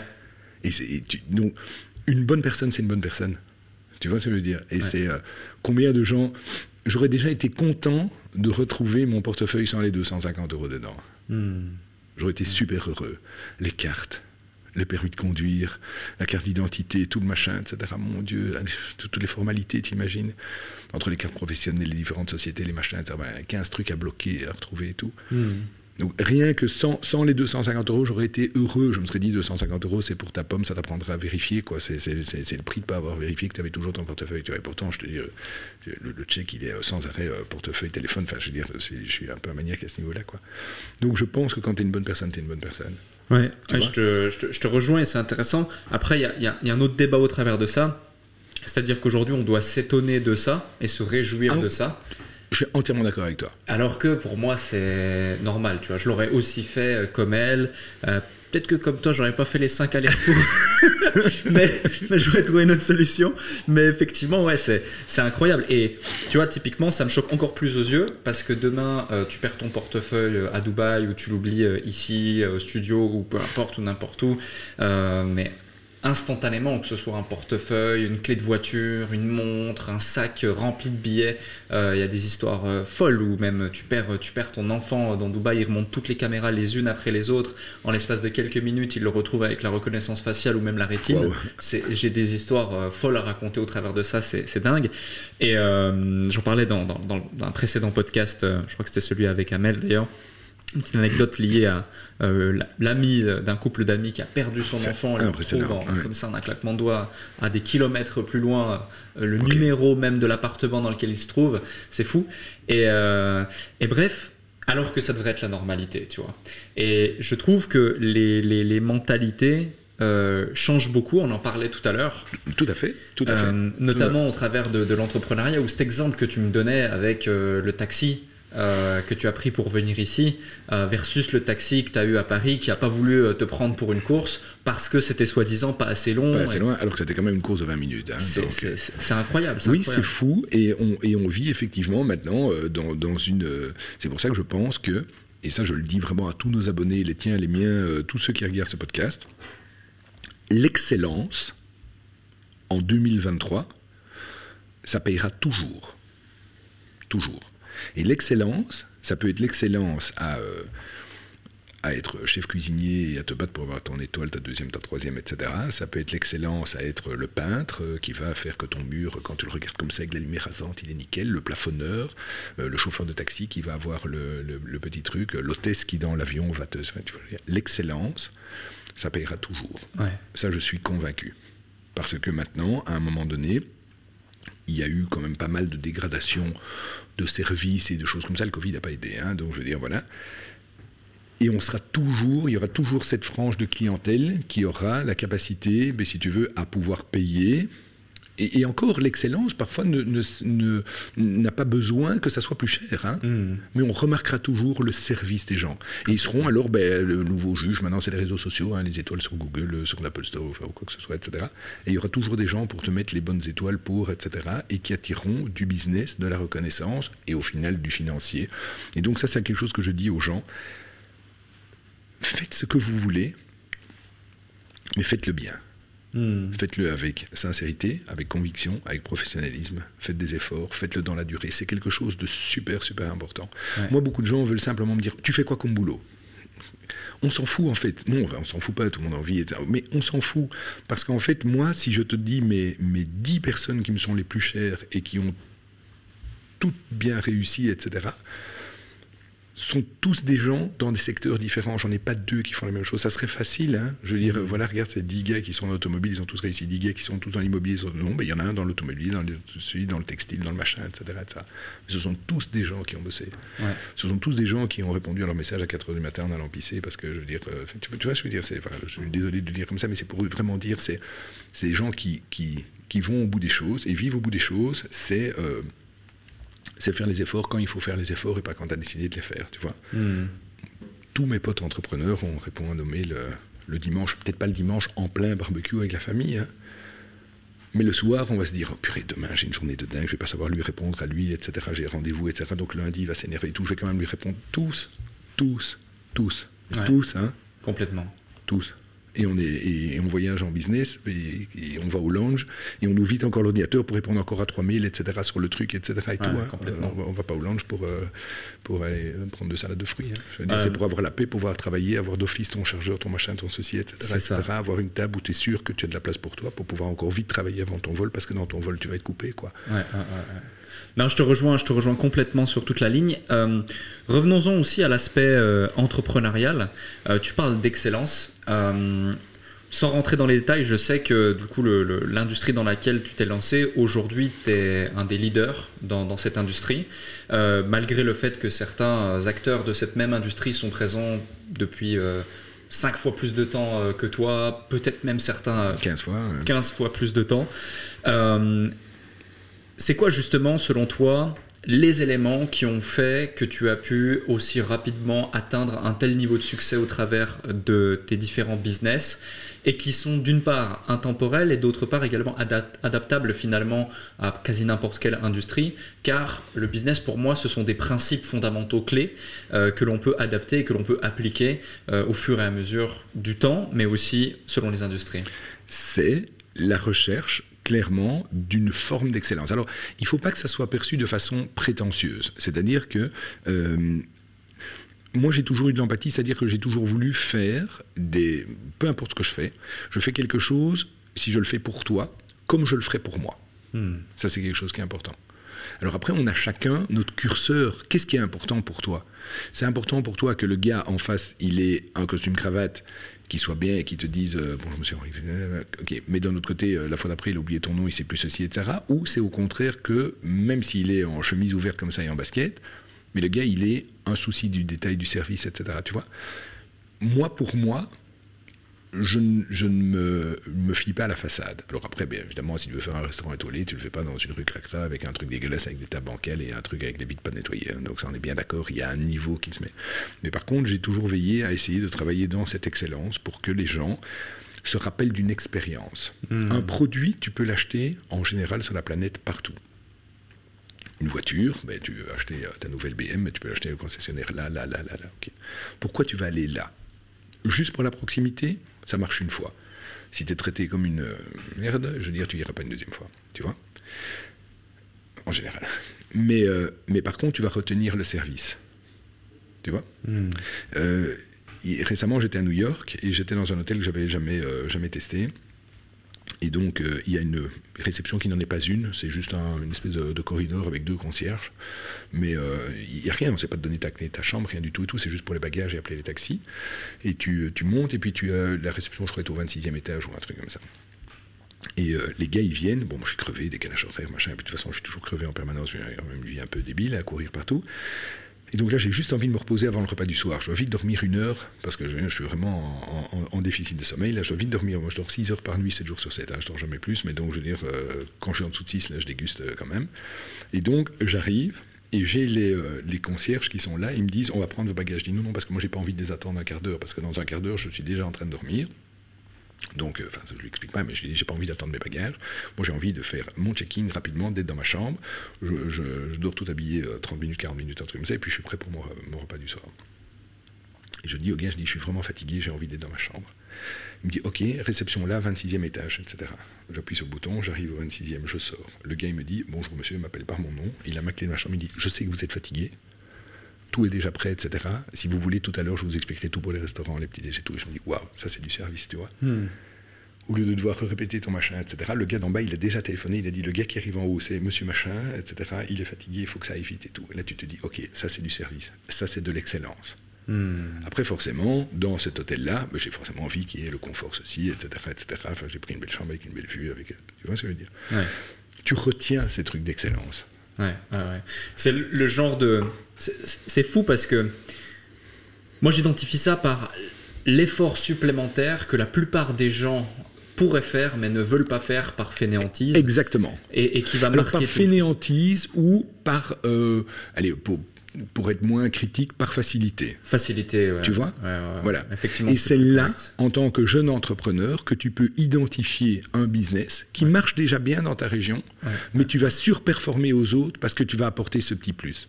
Et une des meilleures choses à faire, et ça je le dis à tout le monde, soyez votre propre client. Hmm. N'inflige pas aux autres que tu n'as pas envie d'avoir. Et on a tous des choses différentes. Toi, par exemple, tu sais, c'est normal qu'il y a des gens, il y a des gens, ils veulent le billet d'avion le moins cher parce que voilà, ils sont sur un budget, etc., serré, etc. Et donc, c'est pour ça que dans le site de réservation, on dit est-ce que tes dates sont flexibles? Si tu as plein de congés et qu'on te dit le 12, ça coûte 600 euros le ticket, mais je veux dire le 13, ça coûte 330, mais si tu as plein de congés, mais tu pars le 13 au lieu du 12, qu'est-ce que t'en as à foutre? Je veux dire, bon, Après, si tu es attendu le 13 matin à un truc, ça c'est différent, tu pars le 12, le 12, et tant pis pour ton prix, tu vois. Moi, je trouve ça bien quand tout ça est, modulable, modulaire, etc. Mmh. Et donc, à un moment donné, il faut être capable d'identifier si tu veux, un besoin, etc. Et ensuite d'avoir ta cible et de travailler dans cette cible et de te dire, voilà, qu'est-ce que moi je vais apporter par rapport aux autres Tu vois Pour ces gens-là. Des gens qui vont être capables de payer ce que, ce, ton service, etc. et ce que tu vas apporter en plus. Tu vois Les clientèles, elles sont là. Hmm. Il y a des gens qui veulent, euh, moi je veux pas attendre. Moi, attendre, ça me rend dingue. C'est tout. Donc moi, je veux bien payer mon McDo quatre fois plus cher, mais je veux pas attendre. Tu vois on ne pas payer 200 euros non plus, mais je ne vais pas attendre, tu vois. Donc, apprécier le Big Mac. voilà. Mais dès qu'il dès qu'il y a un service, etc., c'est quelque chose d'important d'avoir identifié ta cible et d'être capable de donner ce plus, etc. De quoi se plaignent les gens? Ils se plaignent que, par exemple, les taxis sont sales. Ben, moi, ma compagnie de taxi, les taxis seront toujours impeccables. Il y aura toujours une petite bouteille d'eau derrière toi. Ça passe pas parce que ça coûte pas pour. Tu vois ce que je veux dire? Hmm.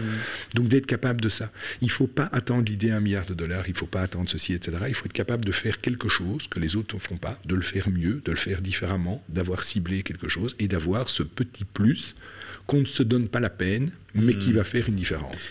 Ouais, je me permets de raconter une anecdote dans le cadre d'une discussion qu'on avait ensemble, où euh, tu rentres dans, dans, un de tes commerces et euh, tu vois un petit détail au sol, un petit truc par terre, et, et là tu invites tous tes collaborateurs et tu dis il n'y a rien qui vous dérange là? et, toi, tout de suite, c'est le laser, le détail. Il n'y a, rien à faire. Après, euh, je veux dire, bon voilà, on est de nouveau, on a, on a nos curseurs, quoi. Tu vois ce que je veux dire? C'est, euh, il y a des gens qui voient pas, il y a des gens qui voient, il y a des gens qui veulent pas voir mais qui devraient voir, etc. Donc oui, parfois c'est un petit peu, euh, parfois c'est un petit peu compliqué, quoi, parce que je veux dire, c'est clair que bon, quand c'est ta boîte, c'est encore un autre niveau d'investissement, etc.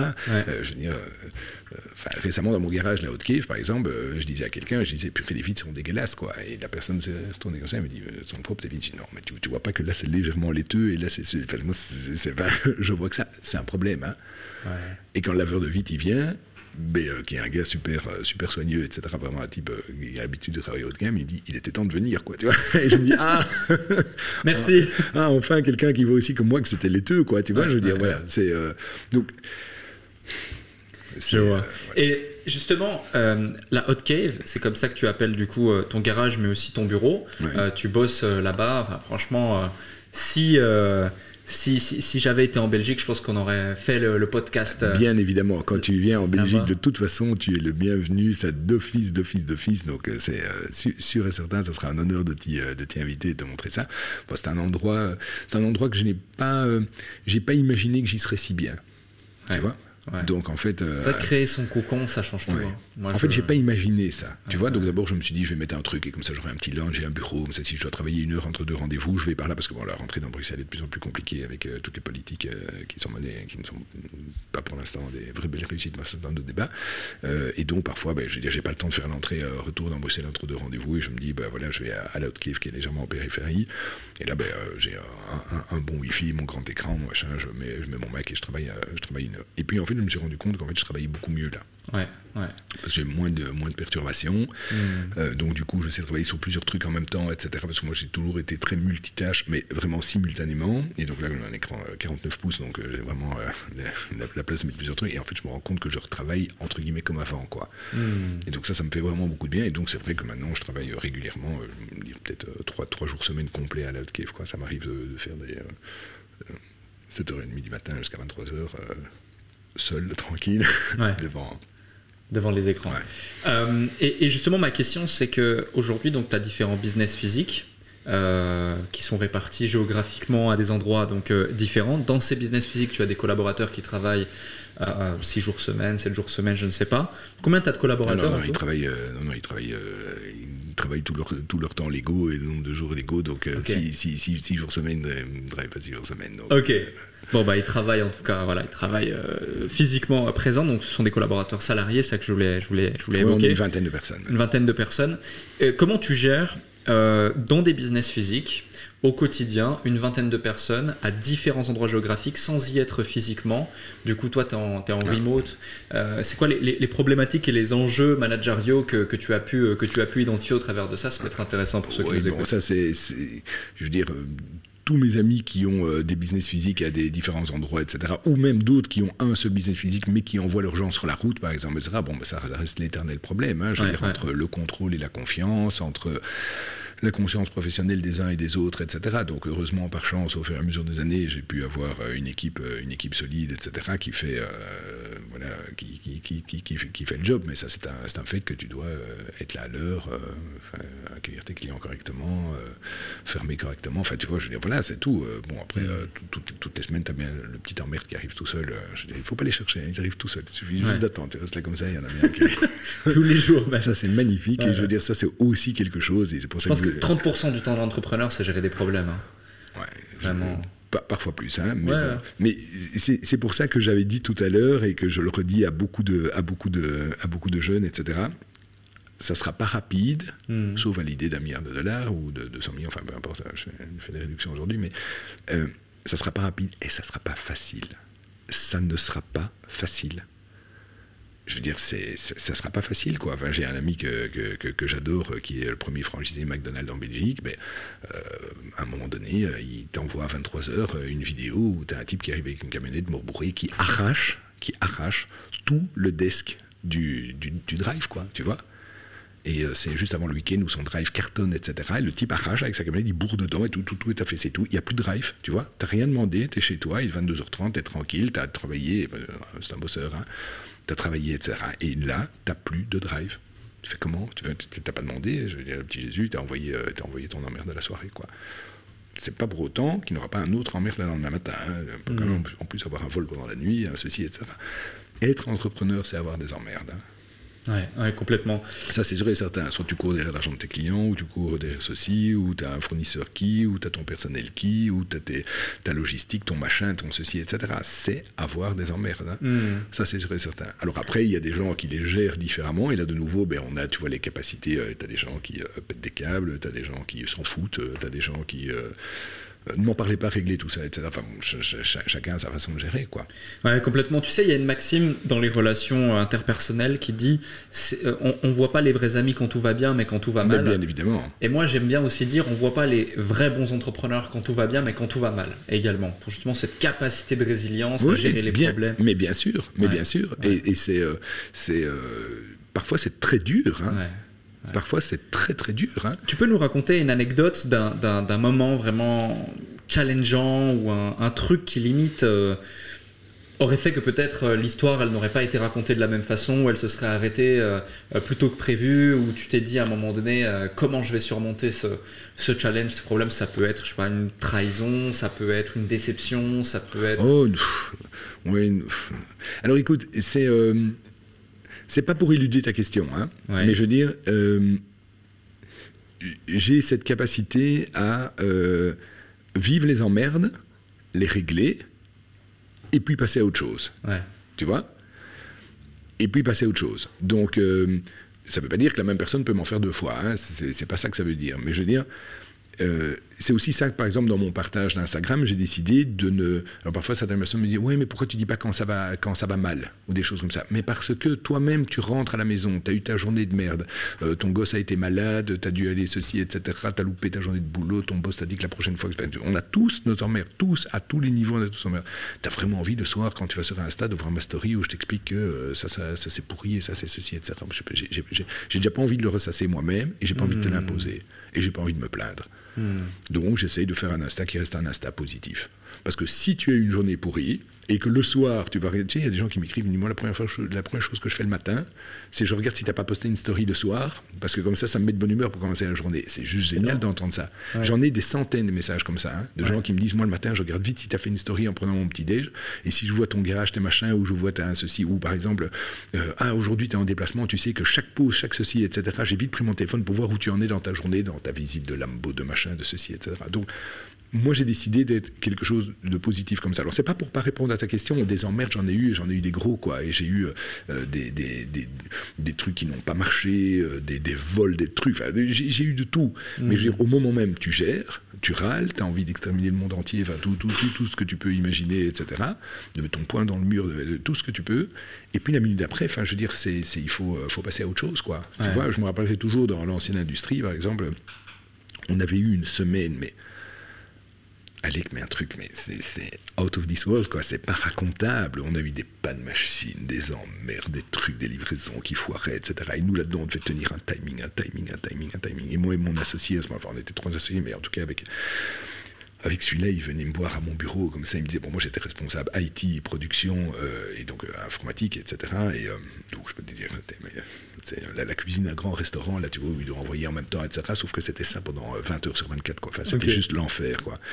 Euh, et, il venait me voir et me dit écoute, j'ai regardé le planning et pour demain, on va pas s'en sortir, quoi. On va pas s'en sortir. Je dis non, ça c'est sûr qu'à part si Martin l'enchanteur, elle a fait clocher, vient nous aider, c'est sûr qu'on va pas s'en sortir, quoi. Alors il me dit t'as pas envie demain euh, qu'on commence à 2 à 4h30 du matin, ou si on fait 2 euh, heures avant que les ouvriers arrivent, on peut s'en sortir là-dessus et tout. Je dis oui, mais enfin, moi déjà, je vais terminer à minuit, quoi.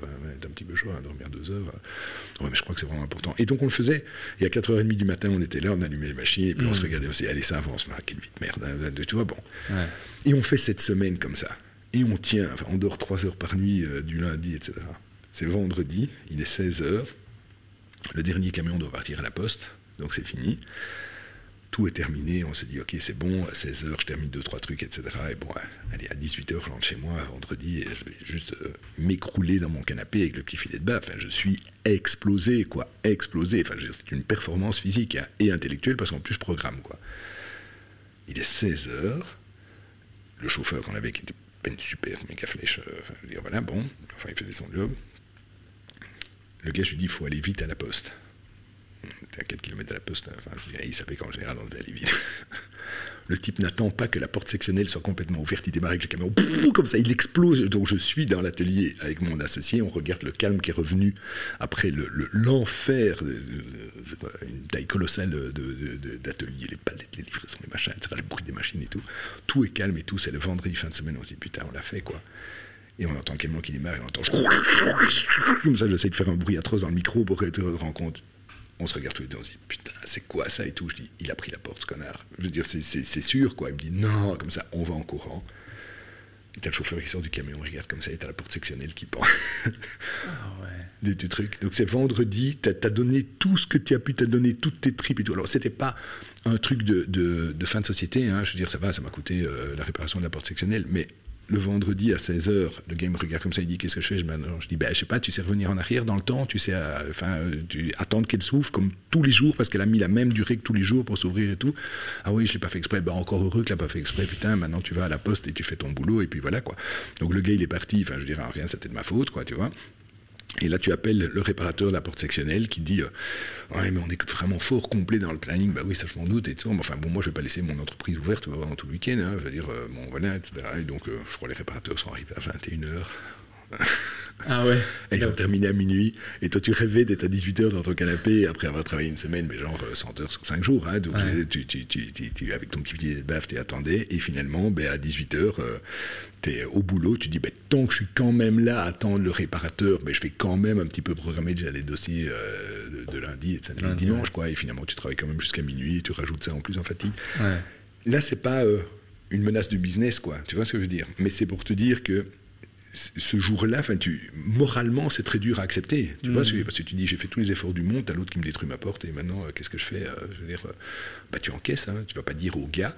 Idéalement, dans le monde parfait, tu dis au gars, tu, lui donnes les clés, tu dis, voilà, c'est les clés du bâtiment, tu attends le réparateur de la porte sectionnelle, et quand il te prépare la note de 3000 balles, tu la payes. Mm. Ta faute, quoi. un droit social qui protège bien, etc. Et tout, c'est pas de sa faute, c'est pas de la mienne non plus, moi, c'est quand même pour ma gueule. Et les heures, les machins, etc. Et puis voilà, tu attends et puis, puis tu continues ta vie. Et des trucs comme ça, j'en ai 250. Hein. Je veux dire, on a, tu vois, tous les entrepreneurs, on a tous des armères comme ça. On a des gens qui connaissent, ben, mon ami qui vient de prendre sa, sa, retraite maintenant, qui était le patron de Porsche Chronos, le centre de 29. Lui, c'est un gars, un jour, il y a eu un, vol violent dans, son, dans sa précédente entreprise. Je pense que là, on est en 90. 97, 98 ou un truc comme ça. Et donc il est installé près de Charleroi. Il a, il a euh, sa concession où il a tout investi, il a des dettes et des trucs comme ça. Il y a un vol violent et les gars pour, euh, pour, pour, pour sortir, etc. Mais avec une Porsche, ils font une voiture Enfin, bah, toute l'entreprise a pris feu, quoi. Toute l'entreprise a pris feu. Son garage était euh, à zéro avec le stock des bagnoles, les bagnoles clients, etc. Tout avait pris feu. Quoi. Moi, je me rappelle très bien, mais très bien un matin, en disant il y a eu un violent incendie dans une concession Porsche, etc. etc.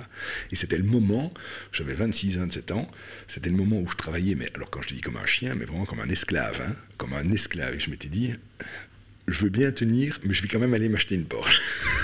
Ce qui était débile du point de vue de mon patrimoine de l'époque. Je me suis dit, je vais aller le matin au bureau à 4h du matin ou en revenir à 4h du matin, mais je vais tourner la, la clé à gauche pour démarrer ma Porsche. Quoi. Donc ça, c'est sûr et certain.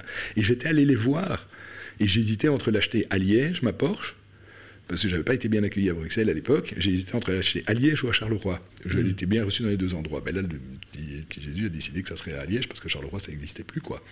tu vois? Et le gars, il a perdu tout ce qu'il avait en une seule nuit. Hein. Tout, pas de sa faute et tout, vol violent, etc., etc. Après, ça lui a fait beaucoup de mal, en ce compris au niveau physique, santé, il a dégusté.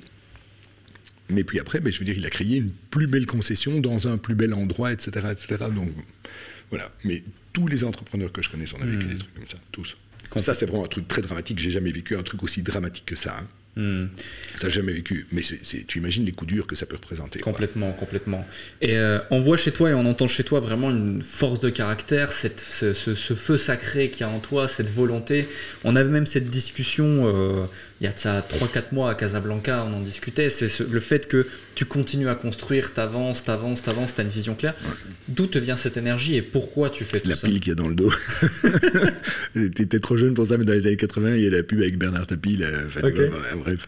Mais, euh, mais euh, non, ça, je pense que c'est aussi, comme on discutait tout à l'heure pour l'empathie et tout, je pense que c'est aussi des caractères, euh, des caractères personnels, etc. Je veux dire, c'est moi j'ai une volonté d'avancer. j'ai, je, je, suis vraiment un de mes, mes tout, tout, tout, tout, tout meilleurs potes là que je salue, qui regardera sûrement ce podcast, qui a une réussite exceptionnelle, bon, qui a 10 ans de plus que moi, il a 60, 61 ans.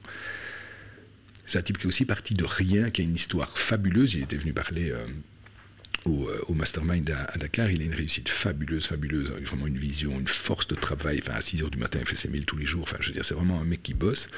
Mais lui, euh, lui me disait J'ai peur de mourir il n'a pas peur de mourir pour le, ce qui est après, il n'a pas peur de mourir pour avoir mal, il dit j'ai peur de mourir parce que j'ai encore tellement de choses à faire. Tu vois Et c'est drôle parce que tu as des gens qui disent j'ai peur de mourir parce qu'ils ont peur d'avoir mal, tu as des gens qui disent j'ai peur de mourir parce que je ne sais pas ce qu'il y a après. Et là, tu as les gens qui ont peur de mourir juste parce qu'ils disent j'ai tellement de choses à faire. Hmm. Et moi, en fait, si tu veux, quand je regarde, j'ai effectivement tellement de choses à faire. Tu vois, je me dis, euh, j'ai envie d'avancer là-dedans, là-dedans, là-dedans. J'ai mon boulot, j'ai euh, euh, j'ai ma, ma, famille, mon, mon, mon, aikido, mes réseaux, mon ceci, etc. Et tout. Maintenant, je m'investis fort dans tous les trucs ultra, etc. Et dans, bah, dans les choses comment on fait maintenant, parce que je me dis, j'ai tellement de choses à faire plein de gens me disent prends soin de toi, repose-toi et tout. Oui, mais je vais le faire quand, quoi. Tu mm. vois, je veux dire, c'est, mm c'est très drôle parce que maintenant je me retrouve, si tu veux, avec euh, ma mentalité ou pour des trucs, je suis euh, parfois plus jeune que certains jeunes, quoi, hein, tu vois. Mais, euh, mais j'ai mes 50 ans. J'entends des jeunes de 25 ans qui me disent je suis fatigué. Je dis putain, moi, qu'est-ce que tu crois que je suis pas fatigué? Enfin, je veux dire, c'est vis deux semaines avec moi. Enfin, je veux dire, c'est tu vas avoir un Baxter sur ton lit d'hôpital. Enfin, je veux dire, c'est un truc de, de, dingue. Hein. parfois, je prends l'agenda, je me dis mais c'est juste pas possible que je fasse tout ça aujourd'hui. Et finalement, je le fais encore et je rajouterai trois trucs, quoi. Par contre, ce qui est vrai, et ça, c'est vraiment un truc de vieux con. Vraiment un truc de vieux con. Hein. Quand tu as 20 ans et qu'on te dit que le temps s'accélère au fur et à mesure, quand tu as 20 ans, tu écoutes et tu dis Je l'ai eu, donc je l'ai eu moi, le gars en face de toi, je me suis dit Ouais, c'est ça, le temps s'accélère. Ok, d'accord. Ben maintenant, je peux te dire que le temps s'accélère. Et quand je vois là, tu vois, je, vois cette année 2023, si je te parle de Noël 2022, mais c'est la préhistoire, quoi. Enfin, je veux dire, c'est fini, quoi. Moi, maintenant, on m'appelle, on me dit Tiens, j'ai un truc à te proposer, j'ai un event, etc. Et tout. Je me dis Mon Dieu, dis-moi que c'est en novembre, quoi, parce que jusqu'à fin octobre, j'ai trois trucs par semaine, des, gros trucs. Hein tout le temps, quoi. Ouais.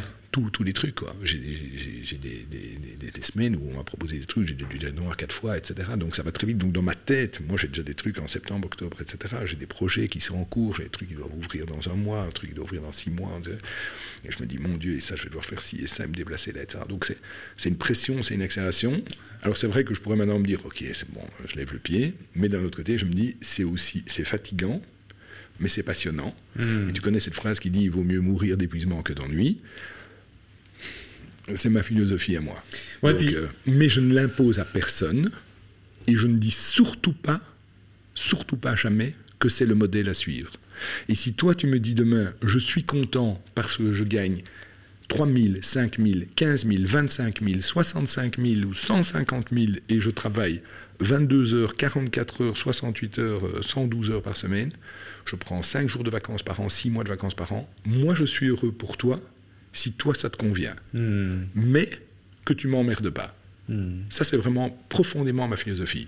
Ouais, je, te, je te rejoins, ouais. Voilà, on est voisins. Si toi, son, ton truc, c'est de faire la, la, la, la, la teuf tous les soirs jusqu'à 4 h du matin avec de la musique bien haut dans le jardin, là, on va pas s'entendre. Parce que moi, le soir, j'ai quand même besoin, à un moment donné, pendant mes 6 heures, de me reposer, etc. Donc, si c'est toi ton truc, va déménager, va dans un endroit où, euh, je veux dire, t'as pas de voisins, quoi. Mais n'emmerde pas les gens. Parce que moi, j'emmerde pas les gens. Ouais, ouais, ouais. Ça, pour moi, c'est quelque chose qui est très, très important. Tu vois, c'est de. Là au-dessus, là où je sais pas quoi, on, on le citait, mais c'est pas de lui, mais il faut trouver sa voie, quoi. Hmm. Tu vois? On n'est pas tous faits pour faire la même chose. Et ça, il faut l'accepter, sans en être malheureux. Hmm. Et, et- et justement, euh, imaginons, euh, donc là, ça se développe super bien ce que tu mets en place, il y a des gros investissements, c'est extraordinaire ce que tu mets en place. Euh, D'un point de vue professionnel, en tout cas, moi, tant sur le plan humain que sur le plan pro, tu es vraiment une des rares personnes qui m'inspire. Merci, je ne sais pas si je mérite ça à ce point-là, mais en tout cas, je te remercie. C'est mérité. Et, et du coup, est-ce que tu te vois, par exemple, dans 3 ans, dans 4 ans, dans 5 ans, dans 10 ans, imaginons revendre ce que tu as créé et ne plus rien faire ou ce serait Non. impossible et tu... Non, ça c'est impossible. Ok, on est ça, ça, d'accord. ça, je pense que c'est vraiment impossible. Ouais. Donc, euh, donc, non, c'est- vraiment impossible. Je veux dire, euh, alors, je vais te dire un truc. Le, le premier confinement, puisqu'on a vécu cette chose inouïe, hein, on a vécu ça, euh, les gens de 20 ans, les gens de 50 ans, on a fait, on vient de un business ça. physique, quoi. Ouais. Donc on a vécu ce premier confinement et donc moi je l'ai été chez moi à la maison du, euh, du, du 18 mars au 11 mai. Donc pour la première fois de ma vie, j'ai été à l'arrêt, mais à l'arrêt sans avoir de remords, quoi que ce soit, tout le monde était à l'arrêt. Tu vois Et euh, je rappelle que, même si maintenant voilà, le Covid c'est fini, on n'en parle plus, euh, plus rien, etc., à ce moment-là, le 18 mars, personne rigole avec ça. hein. Le 18 mars, les charrettes de morts en Italie, en France, en trucs, etc. En Belgique, on avait 500 morts par jour, hein, 1000 par jour en France, en Italie, etc. Moi, je me rappelle très bien être rentré chez moi le 18 mars et de me dire, OK, si dans 10 jours je vais bien, que mes parents vont bien, etc., etc., on, reste chez nous et, on va s'en sortir, quoi, tu vois. Il y, avait, du- il y avait toutes ces blagues qui sortaient avec le Covid, etc. Il y avait une photo qui m'avait très fort marqué parce que c'était exactement mon état d'esprit, j'ai pas peur de le dire. Il y avait une photo où, en fait, euh, qui était sortie vers le, le 20-25 mars, où tu voyais des sacs de sable, tu vois, des militaires, là où il y a les mitrailleuses lourdes autour, et il était marqué euh, confinement jour 6, toujours pas de zombies à l'horizon. Moi, c'était exactement mon état d'esprit. Moi, j'étais retranché chez moi. Bon, j'ai une chouette maison avec un chouette jardin, etc. En plus, il y a eu un printemps magnifique en, en- en- en mars 2020. Moi, j'étais chez moi. Je me suis dit, OK, le business est à l'arrêt. Euh, ça va, j'ai l'air d'aller bien dans 5 jours, euh, enfin, puisqu'il y avait un temps d'incubation d'une dizaine de jours, dans 5 jours, si j'ai rien, c'est que je vais euh, toujours bien, etc.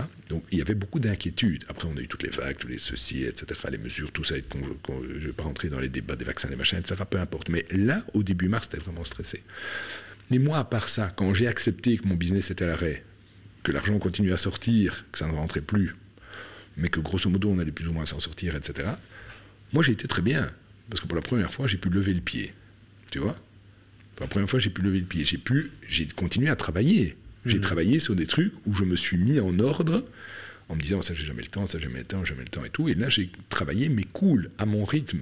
Je me suis retrouvé naturellement, entre guillemets, si tu veux, à euh, dormir 7 heures au lieu de 6, mais aller dormir à 2h30 du matin et me lever à 9h30 par exemple, tu vois. Vraiment un autre rythme. Donc pour moi ça n'a pas été une mauvaise, euh, une mauvaise expérience, ça m'a permis de lever le pied.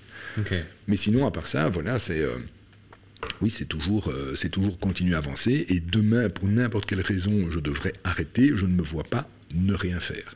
Hmm. Alors oui, je serais content de me reposer, vraiment me reposer, hein, une semaine, deux, deux, semaines, trois semaines. Moi, je la dernière fois que j'ai pris des vacances de trois semaines, j'avais 20 ans. Hein.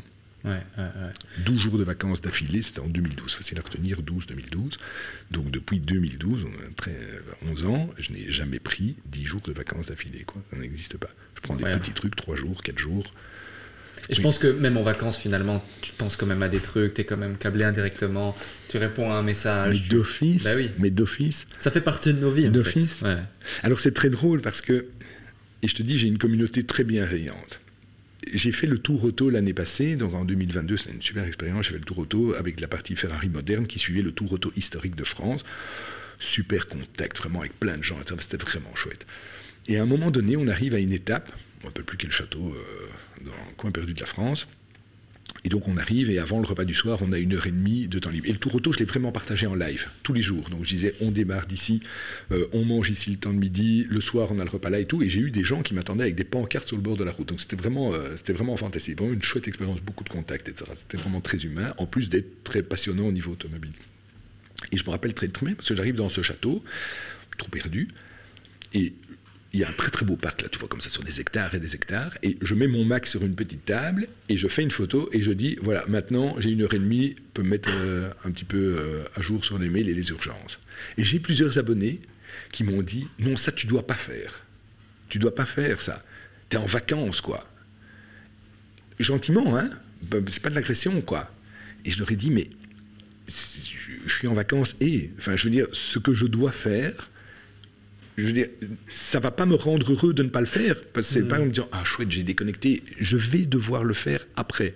Sauf qu'en plus de ça, toi, tu m'as envoyé un mail, tu es habitué à ce que je réponde dans un délai 2, j'ai décidé que je ne le fais pas, donc toi, tu vas me renvoyer un mail. Tu as bien reçu mon premier mail, tu me réponds quand? Et là, je vais devoir t'envoyer un autre mail qui va être de dire Oui, excuse-moi, mais je suis en vacances et tu vas me dire. Donc, euh, on va avoir 10 échanges pour se dire On est désolé que tu n'aurais pas dû me déranger, mais que non, tu m'as pas dérangé, c'est normal que. Enfin, tu sais quoi, je réponds au mail initial.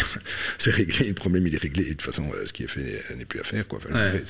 Tu vois Mais c'était très drôle parce que j'ai vraiment des, j'ai des abonnés qui m'ont écrit en me disant Ah, c'est là qu'on voit les entrepreneurs, je veux dire, euh, même dans un truc comme ça, tu continues à bosser. Et d'autres qui m'ont dit Non, non, mais ne fais pas ça, hein, repose-toi, pense à ta santé. ma santé, ma santé, c'est que mon travail soit fait. quoi. Hmm. Non, complètement. Et de nouveau, je ne prétends pas que c'est la bonne façon. Je ne donne pas de leçons. Je dis juste que c'est ma façon d'avoir réussi et d'avoir fait des trucs, c'est d'être au taquet derrière mes, derrière mes affaires, de ne pas m'en foutre, de ne pas me dire, ouais, bon, ça, euh, non, ok. Et c'est quelque chose d'important qui, moi, a donné des fruits c'est peut-être pas important pour toi, c'est peut-être pas nécessaire pour lui, c'est peut-être fondamental pour lui. Hmm. Fais ce qu'il y a à faire dans ton domaine, te pose pas de questions, regarde pas le court terme, commence à regarder le mois. Ouais, si, il faut regarder le court terme, parce que si tu as une grosse échéance mardi, il est temps de s'y mettre si, euh, si, on est samedi et que tu n'as rien foutu. Donc ça, c'est sûr et certain. Mais je veux dire, ne regarde pas les résultats et les, et les, et les bénéfices, risques, fatigue, etc., etc. Sur le court terme, toujours penser moyen terme et voir à une situation à long terme. Il y a beaucoup d'abonnés qui m'écrivent quelque chose, par exemple, de très beau, il y a beaucoup, hein, mais vraiment quand je dis beaucoup, c'est plusieurs dizaines par mois qui me disent, quand je vois ton garage, j'ai 25 ans, 32 ans, 35 ans, 18 euh, ans, quand je vois ton garage, moi à ton âge, je veux avoir la même chose où euh, je serai, euh, j'aurai la haute cave de, de, dans 30 ans. Et tu sais ce que je leur réponds? Je dis, je te le souhaite de tout cœur. Je te le souhaite de tout cœur et si tu peux avoir mieux, plus, etc. Et, on n'est pas dans du matérialisme, là on parle de la passion, tu vois, parce mm. qu'un passionné a envie d'avoir euh, ces belles voitures de plusieurs marques, etc. Donc on n'est pas dans un concours de trucs, hein. moi j'ai pour un million, moi j'ai pour un million deux, moi j'ai qu'une voiture mais elle vaut 4 millions. Non, on ne cite pas de chiffres, on ne parle pas de ça. Mais la simple chose, c'est je te le souhaite de tout cœur, mais fais ce qu'il faut pour. Parce que, à moins de l'euro million ou de l'idée un milliard de dollars, ça ne va pas tomber du ciel. Fais ce qu'il faut pour. Ouais. Tu vois ce que je veux dire? Voilà, c'est simplement ça. c'est vrai que beaucoup de gens veulent euh, des résultats extraordinaires, mais très peu sont capables de ne serait-ce que vivre une journée extraordinaire et, faire des efforts extraordinaires. Et, ça, c'est dans la durée. Dans la durée. Dans la durée, dans l'excellence, dans l'intensité, dans l'investissement personnel, dans l'abnégation parfois, la résilience, etc. Enfin, je veux dire, je sais que ça fait beaucoup de notions. Je sais que ça fait beaucoup de notions. Mais je veux dire, si euh, tous ceux qui sont intéressés par les belles histoires de l'entrepreneuriat, etc., même si tu regardes les plus grandes fortunes du monde ou le gars qui a bien réussi dans la ville à côté de toi, en général, c'est lié à beaucoup d'efforts. Mm, mm, Et moi, c'est une des valeurs que je veux promouvoir. Et de nouveau, si toi, demain, tu me téléphones, Alec, et que tu me dis, ouais, tu sais quoi, j'ai arrêté les podcasts, etc., parce que c'était vraiment génial, je m'amusais bien et tout, mais figure-toi que je viens de gagner 112 millions de dollars à la loterie, etc., et maintenant, j'aurais envie de faire le tour du monde pendant... Je serai content pour toi, mm. si tu es content aussi. Ouais. Ouais, Et si après avoir fait ton tour du monde pendant un an, tu dis, tu sais quoi, je recommence les podcasts parce que je m'emmerde, eh ben recommence les podcasts et bats-toi, etc. Et tout. Mm. Tu, vois- tu vois ce que je veux dire? C'est c'est vraiment une façon comme ça. C'est pour ça que moi, j'ai euh, euh, des amis de 25 ans et des amis de 60 ans, euh, des hommes, des femmes, des blancs, des arabes, des noirs, des, des hétéros, des. Enfin, je m'en fous, quoi. Je veux dire, je, je- je ne vois pas ça. Je ne discrimine pas là-dessus. Par contre, je discrimine sur. euh, enfin, je ne discrimine pas. Je veux dire, mais je veux dire, je, je valorise entre Ouais. guillemets les efforts de, de la, de la personne, quoi. Ouais, ouais, ouais. Euh, un autre sujet également, c'est qu'aujourd'hui, dans une société, c'est malheureux, mais euh, lorsque quelqu'un a de la réussite, lorsque quelqu'un a de l'argent, et lorsqu'il le montre, bah, souvent les gens, la plupart, vont euh, critiquer, vont porter un jugement, vont euh, se dire Ah, lui ici, lui ça, machin. Et tu as fait le choix bah, d'être sur les réseaux sociaux et d'être assez visible et de montrer ça, même s'il y a tous les messages qu'on a pu citer, notamment euh, dans, le podcast que tu, mets en avant. Qu'est-ce qui fait que tu as osé et tu t'es lancé sur les réseaux sociaux? C'était quoi ta motivation première? Euh, écoute, la, la motivation vraiment première, première, c'était simplement un. Écoute bien, hein, c'était un album numérique, euh, digital, cloud, accessible tout le temps et tout de mes souvenirs personnels. Donc, que tu suives, que tu suives pas, que tu likes et tout, je n'en avais rien à foutre. Je ne l'ai pas mis privé parce que je l'ai pas mis privé, mais j'aurais pu le mettre privé. Je veux dire, c'était pour moi, quoi. C'était pour pas rechercher les photos euh, facilement et tout. C'était d'avoir mon compte et de me dire, euh, voilà, je te rencontre à un truc comme ça et tu me dis, ah, t'aimes bien les voitures, ouais, t'as quoi, j'ai une Ferrari machin, elle est de quelle couleur, ben regarde, et de pouvoir facilement aller sur mon compte, tu vois, je donc il y avait peu de photos, etc. Puis ça a été un petit partage, comme ça, un petit peu euh, plus de passion. Euh, puis j'avais eu une, une rencontre avec Pog, qui est quand même assez connu sur les réseaux, etc., et qui m'a dit, ah oui, mais t'aimes bien les voitures, tu parles bien des voitures et tout, donc parle maintenant, etc. Donc j'avais commencé à parler, puis il m'avait dit, mais maintenant montre-toi. Ah non, enfin, les gens, ils auraient Première fois que je t'ai rencontré, c'était dans une vidéo avec. Ouais, d'ailleurs. voilà. Et donc, et, et donc euh, il m'avait dit, mais monte ta tête, quoi. Monte ta tête. Je veux dire, c'est bon. euh, Les gens, euh, je me dis, bon, allez, je vais montrer ma tête et tout. Et puis voilà, c'est de fil en aiguille, euh, ça, ça s'est prêté au jeu, etc. Et je te dis, bon, voilà, du, du 35 prises au début pour faire une story de 15 secondes, maintenant où je fais euh, 55 secondes et je la poste comme ça. Donc, c'est toute une évolution aussi. Et c'est ça qui est aussi drôle. Parce que que tu sois dans ton business, que tu sois dans le sport que tu pratiques, que tu sois dans les réseaux, dans les ceci, etc. Mais je veux dire, euh, oui, tu peux avoir la chance du débutant et la première fois de ta vie que tu vas jouer au padel ou au squash, réussir euh, plein de trucs et tout. Mais après, pour atteindre des bons niveaux, etc., tu vas devoir travailler, tu vas devoir aller euh, à la salle, faire ton cardio, faire ton ceci, etc., etc. Quand tu commences l'aïkido, le premier jour, tu dis, purée, il m'a dit d'aller à gauche ou à droite, je comprends pas, mais pourquoi il fait ci comme ça, etc. Et puis après, euh, tu passes tes ceintures, puis tu deviens ceinture noire, puis tu, tu vois, je veux dire, moi, je suis toujours lié à cette notion d'effort dans tout ce que je fais. Donc, je veux dire, je, je vais même te dire un truc, c'est que si demain tu me proposes une nouvelle discipline où on va et où on va à deux, on va jouer au, je sais pas moi, tel, tel nouveau sport et qu'on est directement bon dans tout le truc, en fait, en fait ça ne m'intéresse pas. Ouais. Moi, j'aime bien la notion de progression, tu vois. Et donc, dans les réseaux, on fait ça. Alors après, effectivement, tu peux attirer des haters. Alors moi, des haters, j'en ai pas. Je n'en ai pas. Donc, je veux dire, j'ai... euh, je vais essayer de te citer un chiffre. Euh, j'ai banni euh, sur mon compte, parce qu'à un moment donné, je veux bien discuter. Donc, de temps en temps, j'ai un message agressif. hein. Donc, ça, ça arrive. Pas une fois par mois. Et quand, et quand je retrouve, je discute. C'est- euh, C'est toi qui gères tout ton compte, tes moi, personne touche mon compte. C'est pour ça que Comment tu fais avec tout ce que tu as à faire je réponds, donc j'essaye, euh, Ouais. j'essaye par jour de répondre à euh, 10, 20, 30 personnes, euh, 150, 200 par semaine. Alors c'est pas des discussions philosophiques, c'est pas le temps qu'on passe ensemble, etc. Mais c'est simplement merci pour les messages, euh, une question spécifique, je réponds. Donc voilà, c'est quelque chose comme ça, mais les gens me disent Ah, merci d'avoir pris. Ou souvent, j'ai des, des- des gens qui me disent J'en reviens pas que tu m'as répondu. Je dis Mais, mais t'écris dans le vide. Moi, déjà, dans ma philosophie, je t'ai expliqué tout à l'heure que j'étais capable de refaire 100 mètres en arrière pour dire au revoir à quelqu'un. Ça me rend dingue de ne pas répondre à quelqu'un. Hmm. Ça me rend dingue de ne pas répondre à quelqu'un. Je veux dire, je dis bonjour à tout le monde, je dis au revoir à tout le monde. Donc, mais à un moment donné, je ne sais pas, une belle story, une grosse story, hein, tu vois, voyage à l'étranger pour présenter un truc de voiture et tout, c'est 1200 messages privés qui arrivent sur 24 heures. 1200 messages privés, comment veux-tu que je réponde à tout le monde? C'est impossible. Ou alors, je paye quelqu'un, on en a discuté, etc. Toi, tu es, tu es intime et tout. Toi, c'est différent parce qu'il y a une partie de ton business qui est gérée par les réseaux.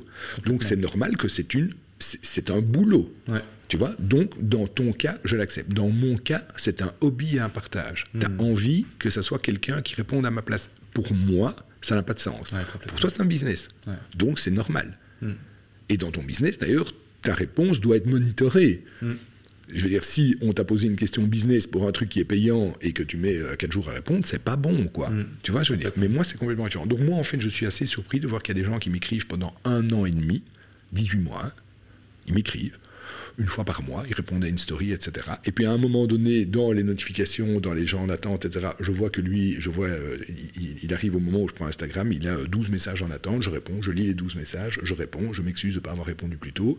On a un petit échange qui dure euh, 30 secondes, 45 secondes, et c'est un lien. Alors je suis d'accord que c'est pas un lien très profond et c'est pas ce que j'aimerais valoriser, d'où le fait que maintenant je vais de plus en plus à la rencontre des gens pour qu'on puisse avoir l'occasion de parler, mais les gens apprécient au moins l'effort qui est fait. Parce que les gens se rendent compte que c'est pas évident pour parler, euh, parler comme ça, de, de pouvoir répondre à une telle, à une telle masse de... Donc j'ai pas de. Ouais. J'ai quelques personnes qui ont de temps en temps fait un petit euh, commentaire un petit peu plus agressif, mais euh, c'est vrai, je suis un grand garçon, donc je me défends, donc j'explique et tout. Et dans la majorité, allez, je veux dire, euh, 20 personnes sur un an et demi, 15 sur 20, ça s'est terminé par excusez-moi, je ne sais pas ce que je voulais dire, etc. Et euh, merci pour ce que vous faites et je vous suis avec beaucoup de plaisir, etc. Tu vois Suite à un petit échange. Et là-dedans, il y en a peut-être 5 que j'ai bannis. Et sinon, sur un an et demi, j'ai dû bannir, euh, en plus des 5 là où euh, vraiment, euh, enfin, trop con, c'est trop con. Enfin, à un moment donné, je n'ai pas, pas envie de discuter avec n'importe qui. voilà. Et j'ai peut-être banni euh, 25 autres personnes. c'est, Ouais. rien, quoi. C'est rien sur C'est 100 rien. 000. Ça, ça fait, ça Sur fait les 30 chiffres que tu as. Ça fait 30 personnes, quoi. Enfin, quand tu as tu vois, 30 000 vues voilà. story ou des choses Voilà. comme ça, c'est rien du tout. Et qu'est-ce que ça a apporté dans ta vie? Alors ça a apporté beaucoup en fait. Ça a apporté beaucoup. C'est-à-dire que euh, je suis suivi par euh, des clients, je suis suivi par des amis, je suis suivi par des fournisseurs, je suis suivi par euh, donc pas, mal de gens comme ça et tout, et c'est perçu de manière positive. Donc ça c'est déjà quelque chose qui est bien. D'un autre côté, je suis alors je ne gagne pas d'argent avec ça. Je ne monétise pas mon contenu. C'est aussi d'ailleurs, je pense, ce qui fait que tu as pas ou très très très très peu de, de- de haters. Parce que la mentalité euh, francophone, française, etc., moi je vois, euh, dès, enfin, les gens ils voient que tu monétises de quelconque façon que ce soit ou c'est relié à une activité professionnelle, tout de suite il y a une connotation négative parce que malheureusement sur les réseaux sociaux, voilà, il y a eu des abus, il y a eu des, des- des arnaques, il y a eu des, des- parfois des publicités mensongères, des fait. messages fallacieux, euh, voilà, des Tout choses fait, qui n'étaient pas, fait. qui n'étaient pas appropriées. Alors moi j'ai choisi de ne pas monétiser euh, parce que j'ai vendu une seule chose. J'ai vendu un bracelet, mon grip, une édition limitée E EH0601, dont l'entièreté des bénéfices ont été versés à une association d'aide dans l'urgence à l'enfance. c'est la seule chose que j'ai vendue. Je ne vends rien, ça ne m'intéresse pas particulièrement, et c'est une manière, entre guillemets, et de nouveau, ce n'est pas un jugement sur ceux qui le font, mais moi je ne suis pas là pour commencer à t'expliquer que je veux dire, cette tasse elle est tellement mieux que les autres tasses. Regarde le liquide dedans, il coule pas, tu vois, alors que tous les autres tasses c'est de la merde. Et, euh, Mais elle est quand même mieux parce qu'il y a le logo le déclic. Ouais, attention, je le montre quand même pour. voilà, mais tu vois ce que je veux dire. J'ai- pas envie de faire ça. Ouais. J'ai pas envie de faire ça. C'est aussi une manière de respecter les gens. Un jour, j'ai une, une entreprise euh, qui m'a écrit très poliment, très gentiment, etc., et qui m'a proposé quand même déjà un beau montant, je crois, euh, quelques milliers d'euros, pour, pour faire la promotion de, de produits nettoyage automobile et tout. Moi, je, je reposte le fait que j'ai deux gars qui qui viennent régulièrement nettoyer mes voitures, Qui sont euh, très sympas, très professionnels, c'est leur métier. Être un bon nettoyeur de voiture, c'est un métier. Ça se fait aussi avec des efforts, avec des investissements, du beau matériel, etc. Tout comme beaucoup de gens avaient apprécié le fait que j'avais fait une story sur mon laveur de vitres en disant voilà, ça c'est un mec qui travaille bien, qui a une camionnette aménagée, qui a investi, qui a des équipes qui s'assient, etc. Tout le monde dit waouh, c'est génial de mettre en avant un laveur de vitres. Ben oui, parce que quand tes vitres sont dégueulasses, tu peux avoir tout un truc comme ça. C'est pas beau de voir des trucs avec des vitres dégueulasses, tu vois. Et je pense que tout le monde est une chaîne dans la société et on a tous besoin de quelqu'un d'autre, tu vois. Et donc, ça me fait plaisir de mettre en avant des gens qui ne le seront pas nécessairement, parce que c'est une manière de valoriser le travail et les investissements des autres. Et donc, j'ai répondu à cette société. Je leur ai dit, donc, en fait, moi, je présente depuis deux ans ou trois ans que je travaille avec un tel et un tel qui nettoie mes voitures qui nettoient, qui font un travail professionnel que je paye et que donc, je veux dire, tout, euh, tout, tout est réglo, etc. Et par le fait que je... C'est pas des potes qui viennent nettoyer ma voiture, c'est des gars qui nettoient, qui nettoient. Donc, heureusement, ils ont été sélectionnés et ils travaillent très très bien.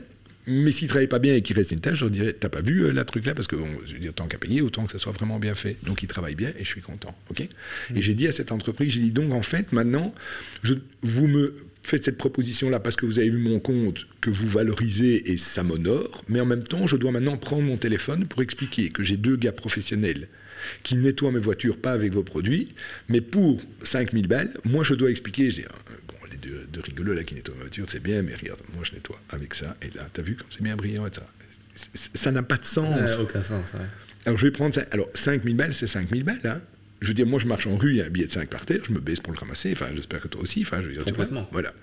Mais d'un autre côté, ma crédibilité, la- l'authenticité et l'honnêteté dans le compte, ça vaut plus que 5000 euros. Ouais.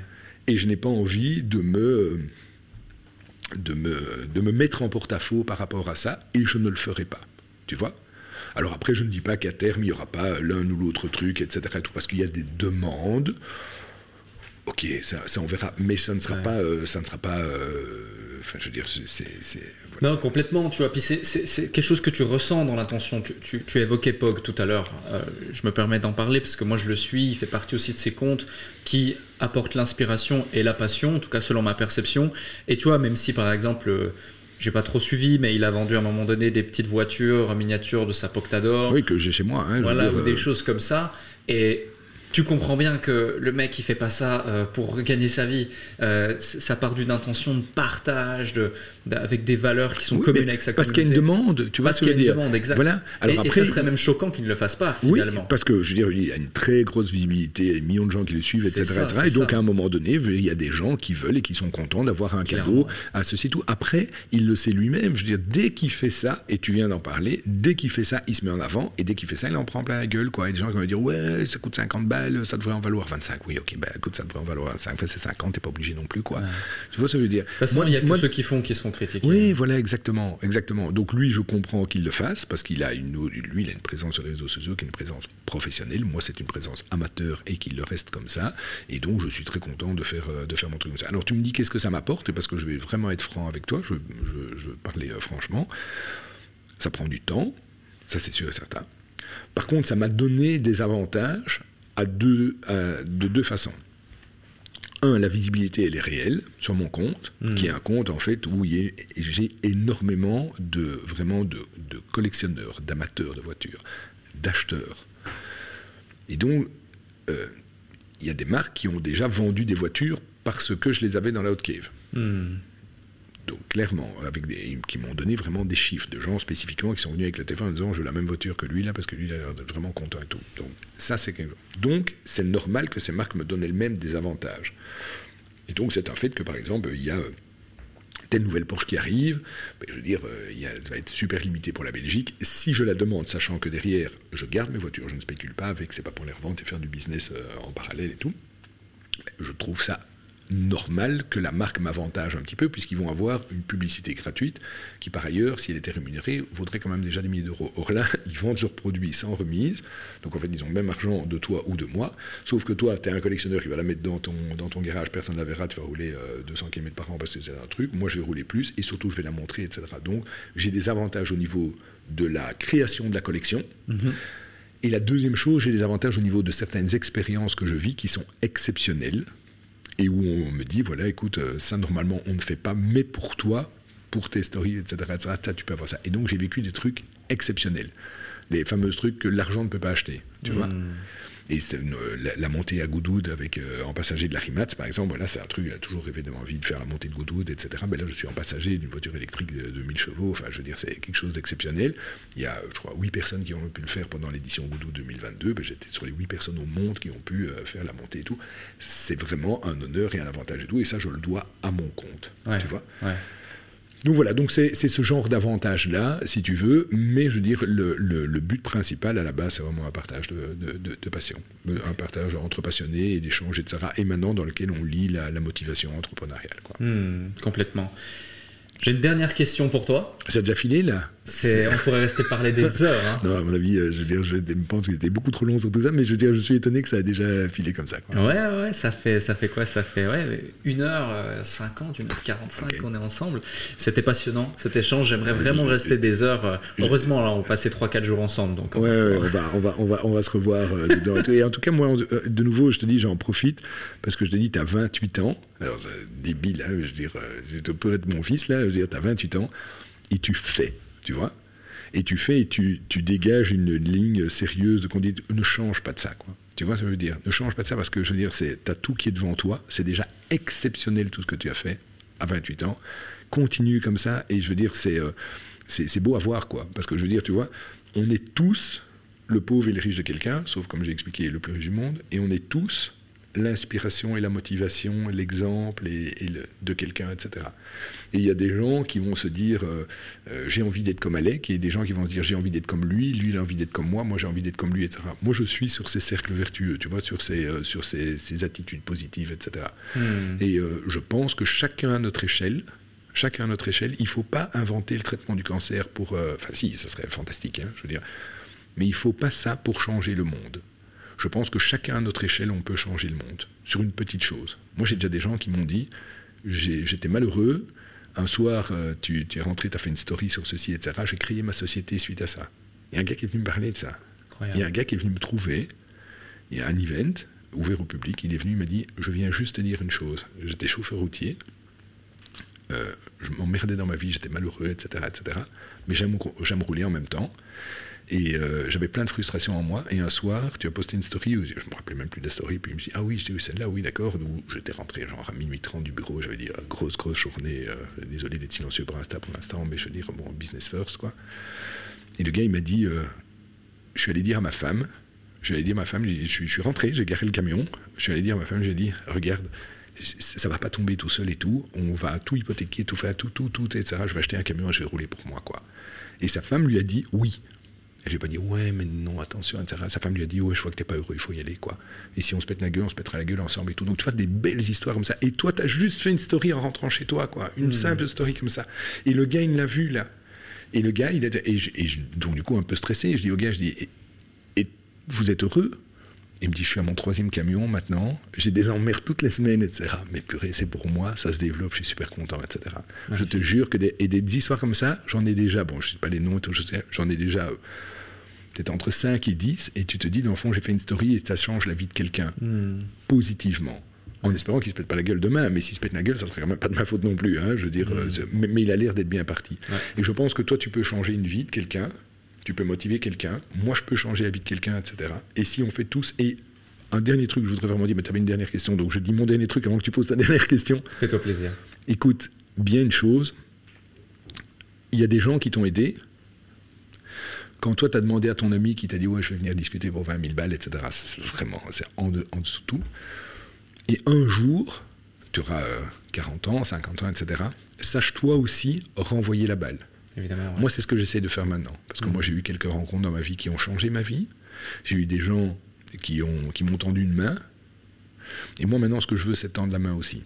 Et donc, si je prends mon temps pour parler de l'entrepreneuriat et de la motivation, etc., c'est parce que je me dis qu'il y a peut-être un jeune de 20 ans 25 ans, de 35 ans, qui va, le gars avec son camion, qui va se dire à ce moment-là, qui va se dire, euh, je peux le faire et je vais le faire. Hmm. Même sans ce lien physique, nous on se connaît, nous euh, on se fait la bise pour se dire bonjour, on s'envoie un message sur WhatsApp, tu vois, je veux dire. Mais là, le gars, c'était une discussion en sens unique, quoi. Il a été inspiré par une photo de ma GT3 RS sous mon magnolia chez moi à la maison, où à minuit 30, j'étais un truc, tu vois les deux phares comme ça, je dis, je rentre, je suis crevé, quoi, tu vois. Hmm. Et le gars, il se dit, purée, je vais faire la même chose. Et donc, c'est simplement une chose, c'est que nous, à un moment donné, dans cette chaîne, on doit être capable de serrer les mains des gens qui nous tirent vers le haut, mais un jour, on doit être capable de tirer aussi les gens vers le haut. Sinon, je suis désolé pour ton ami, mais sinon, on devient un peu. Euh, je ne veux pas dire le mot. On l'a compris. La dernière question. Euh, ma dernière question, c'est euh, la question que je pose à chaque fois à la fin de chaque épisode. C'est parmi tout ce que tu as partagé, est-ce que tu peux nous partager quelque chose que tu n'as pas encore dit dans cet épisode qui a créé limite une transformation identitaire chez toi. Ça peut être euh, un déclic, ça peut être quelque chose de pro, ça peut être quelque chose de perso, ça peut être une situation, une frustration, une réussite, un échec, une prise de conscience, une discussion, quelque chose qui t'a profondément euh, inspiré, changé, que tu as envie de nous partager euh, ici aujourd'hui et que tu n'as pas encore partagé dans cet épisode malgré tout ce que tu as pu partager. Tu as vraiment carte blanche pour le mot de la fin. Ouh, ça c'est vraiment vrai. Non, ça c'est vraiment, vraiment, vraiment compliqué. C'est vraiment, sincèrement, c'est vraiment compliqué parce que euh, c'est pas le problème de trouver quelque chose, c'est de n'en sélectionner qu'une. Et ça c'est vraiment. La première qui te vient, celle qui te paraît la plus pertinente et celle que tu as envie de partager maintenant avec nous. Euh, bah, écoute, je vais rendre hommage à quelqu'un euh, qui est très connu, qui s'appelle, euh, enfin qui, qui est moins maintenant, mais enfin qui a été quelqu'un de central, euh, qui s'appelle Jean-Claude Biver, qui a été un, très gros patron de, dans l'horlogerie, patron de chez Hublot, et que j'ai eu la chance de rencontrer en, 2008 lors d'une visite au, au stand Hublot, où en tant que collectionneur j'étais là.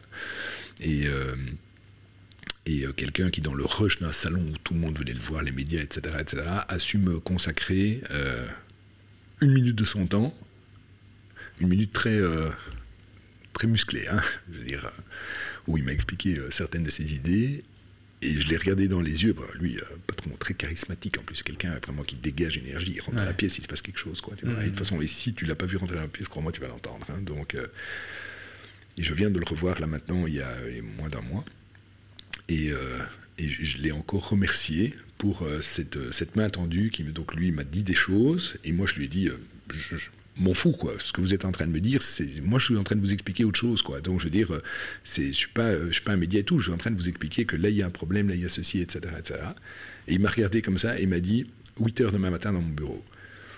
Et, et il est parti et j'ai regardé son assistante qui était derrière, j'ai dit Je fais quoi là? Et elle m'a dit bah, Il faut être à demain à 8h dans son bureau. J'ai dit Je fais comment pour arriver à son bureau à, à 8h dans un salon horloger euh, euh, avec des gardes armés à la porte? Et donc on, s'est débrouillé. J'étais le lendemain matin à 8h du matin dans mon bureau et je lui ai expliqué euh, des, choses que j'avais envie de faire, etc. Et il m'a regardé, on a parlé 10 minutes et il m'a dit Je suis avec vous. Voilà. Et j'ai dit Je suis avec vous. Et quand il m'a dit ça, c'était. Euh, et il m'a dit, même près précis, je suis avec vous, et dites à tout le monde que je suis avec vous, et ça vous ouvrira toutes les portes. Et là, tu te dis, ok, donc, euh, quand je revois, euh, bon, j'étais pas un gamin, hein, en 2008, j'avais 36 ans, enfin, en 2008, quand, je revois mon costume de 2008 et tout, dis quand même, faire un petit effort, quoi, mais, et je me dis, en fait, ça, c'est quelqu'un qui a été capable, au-delà de tout, de pas te demander des chiffres, des machins, des ceci, des plans financiers, des trucs et tout. C'est quelqu'un qui t'a regardé et qui t'a dit je suis avec vous et dites à tout le monde que je serai avec vous. Et ça, ça change ta vie, tu vois. Hmm.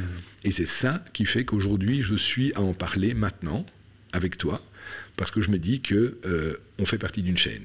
Et c'est quelqu'un qui a su donner, si tu veux, une confiance.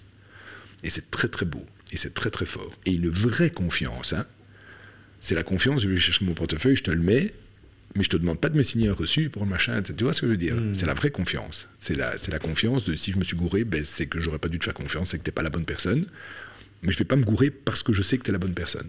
Et ça, c'est très fort. Et moi, j'invite tout le monde, à toute étape, à un moment donné, de toujours regarder devant, de toujours vouloir avancer, de se construire en restant une belle personne, comme je t'ai expliqué tout à l'heure pour toi, un gentleman. Un gentleman, c'est pas un mec qui a des, chaussures bien cirées avec euh, sa cravate. Un gentleman, c'est quelqu'un qui respecte ses, obligations, c'est quelqu'un qui respecte sa parole, c'est quelqu'un qui respecte les autres humainement, mais de toujours regarder derrière aussi. Et pas de regarder derrière dans le rétro en disant purée, comment je les ai lâchés, etc. Non, non. De regarder derrière en se disant voilà, qui est derrière et qui qui va pouvoir avancer dans, le train suivant, etc. Hmm. Donc c'est cette chaîne. Et moi maintenant, j'ai 50 ans et je vais essayer de continuer comme ça, sans changer aussi, avec la difficulté du temps que ça prend, etc. Et je vais essayer de continuer comme ça parce que moi, quelqu'un l'a fait pour changer ma vie. Et moi, je vais essayer de le faire pour changer la vie d'autres aussi. Et c'était mon mot de la fin. Merci Emmanuel. Merci beaucoup Alec, merci beaucoup pour euh, tout, ton, tout ton temps et j'ai hâte de voir, euh, de voir ça. Moi aussi.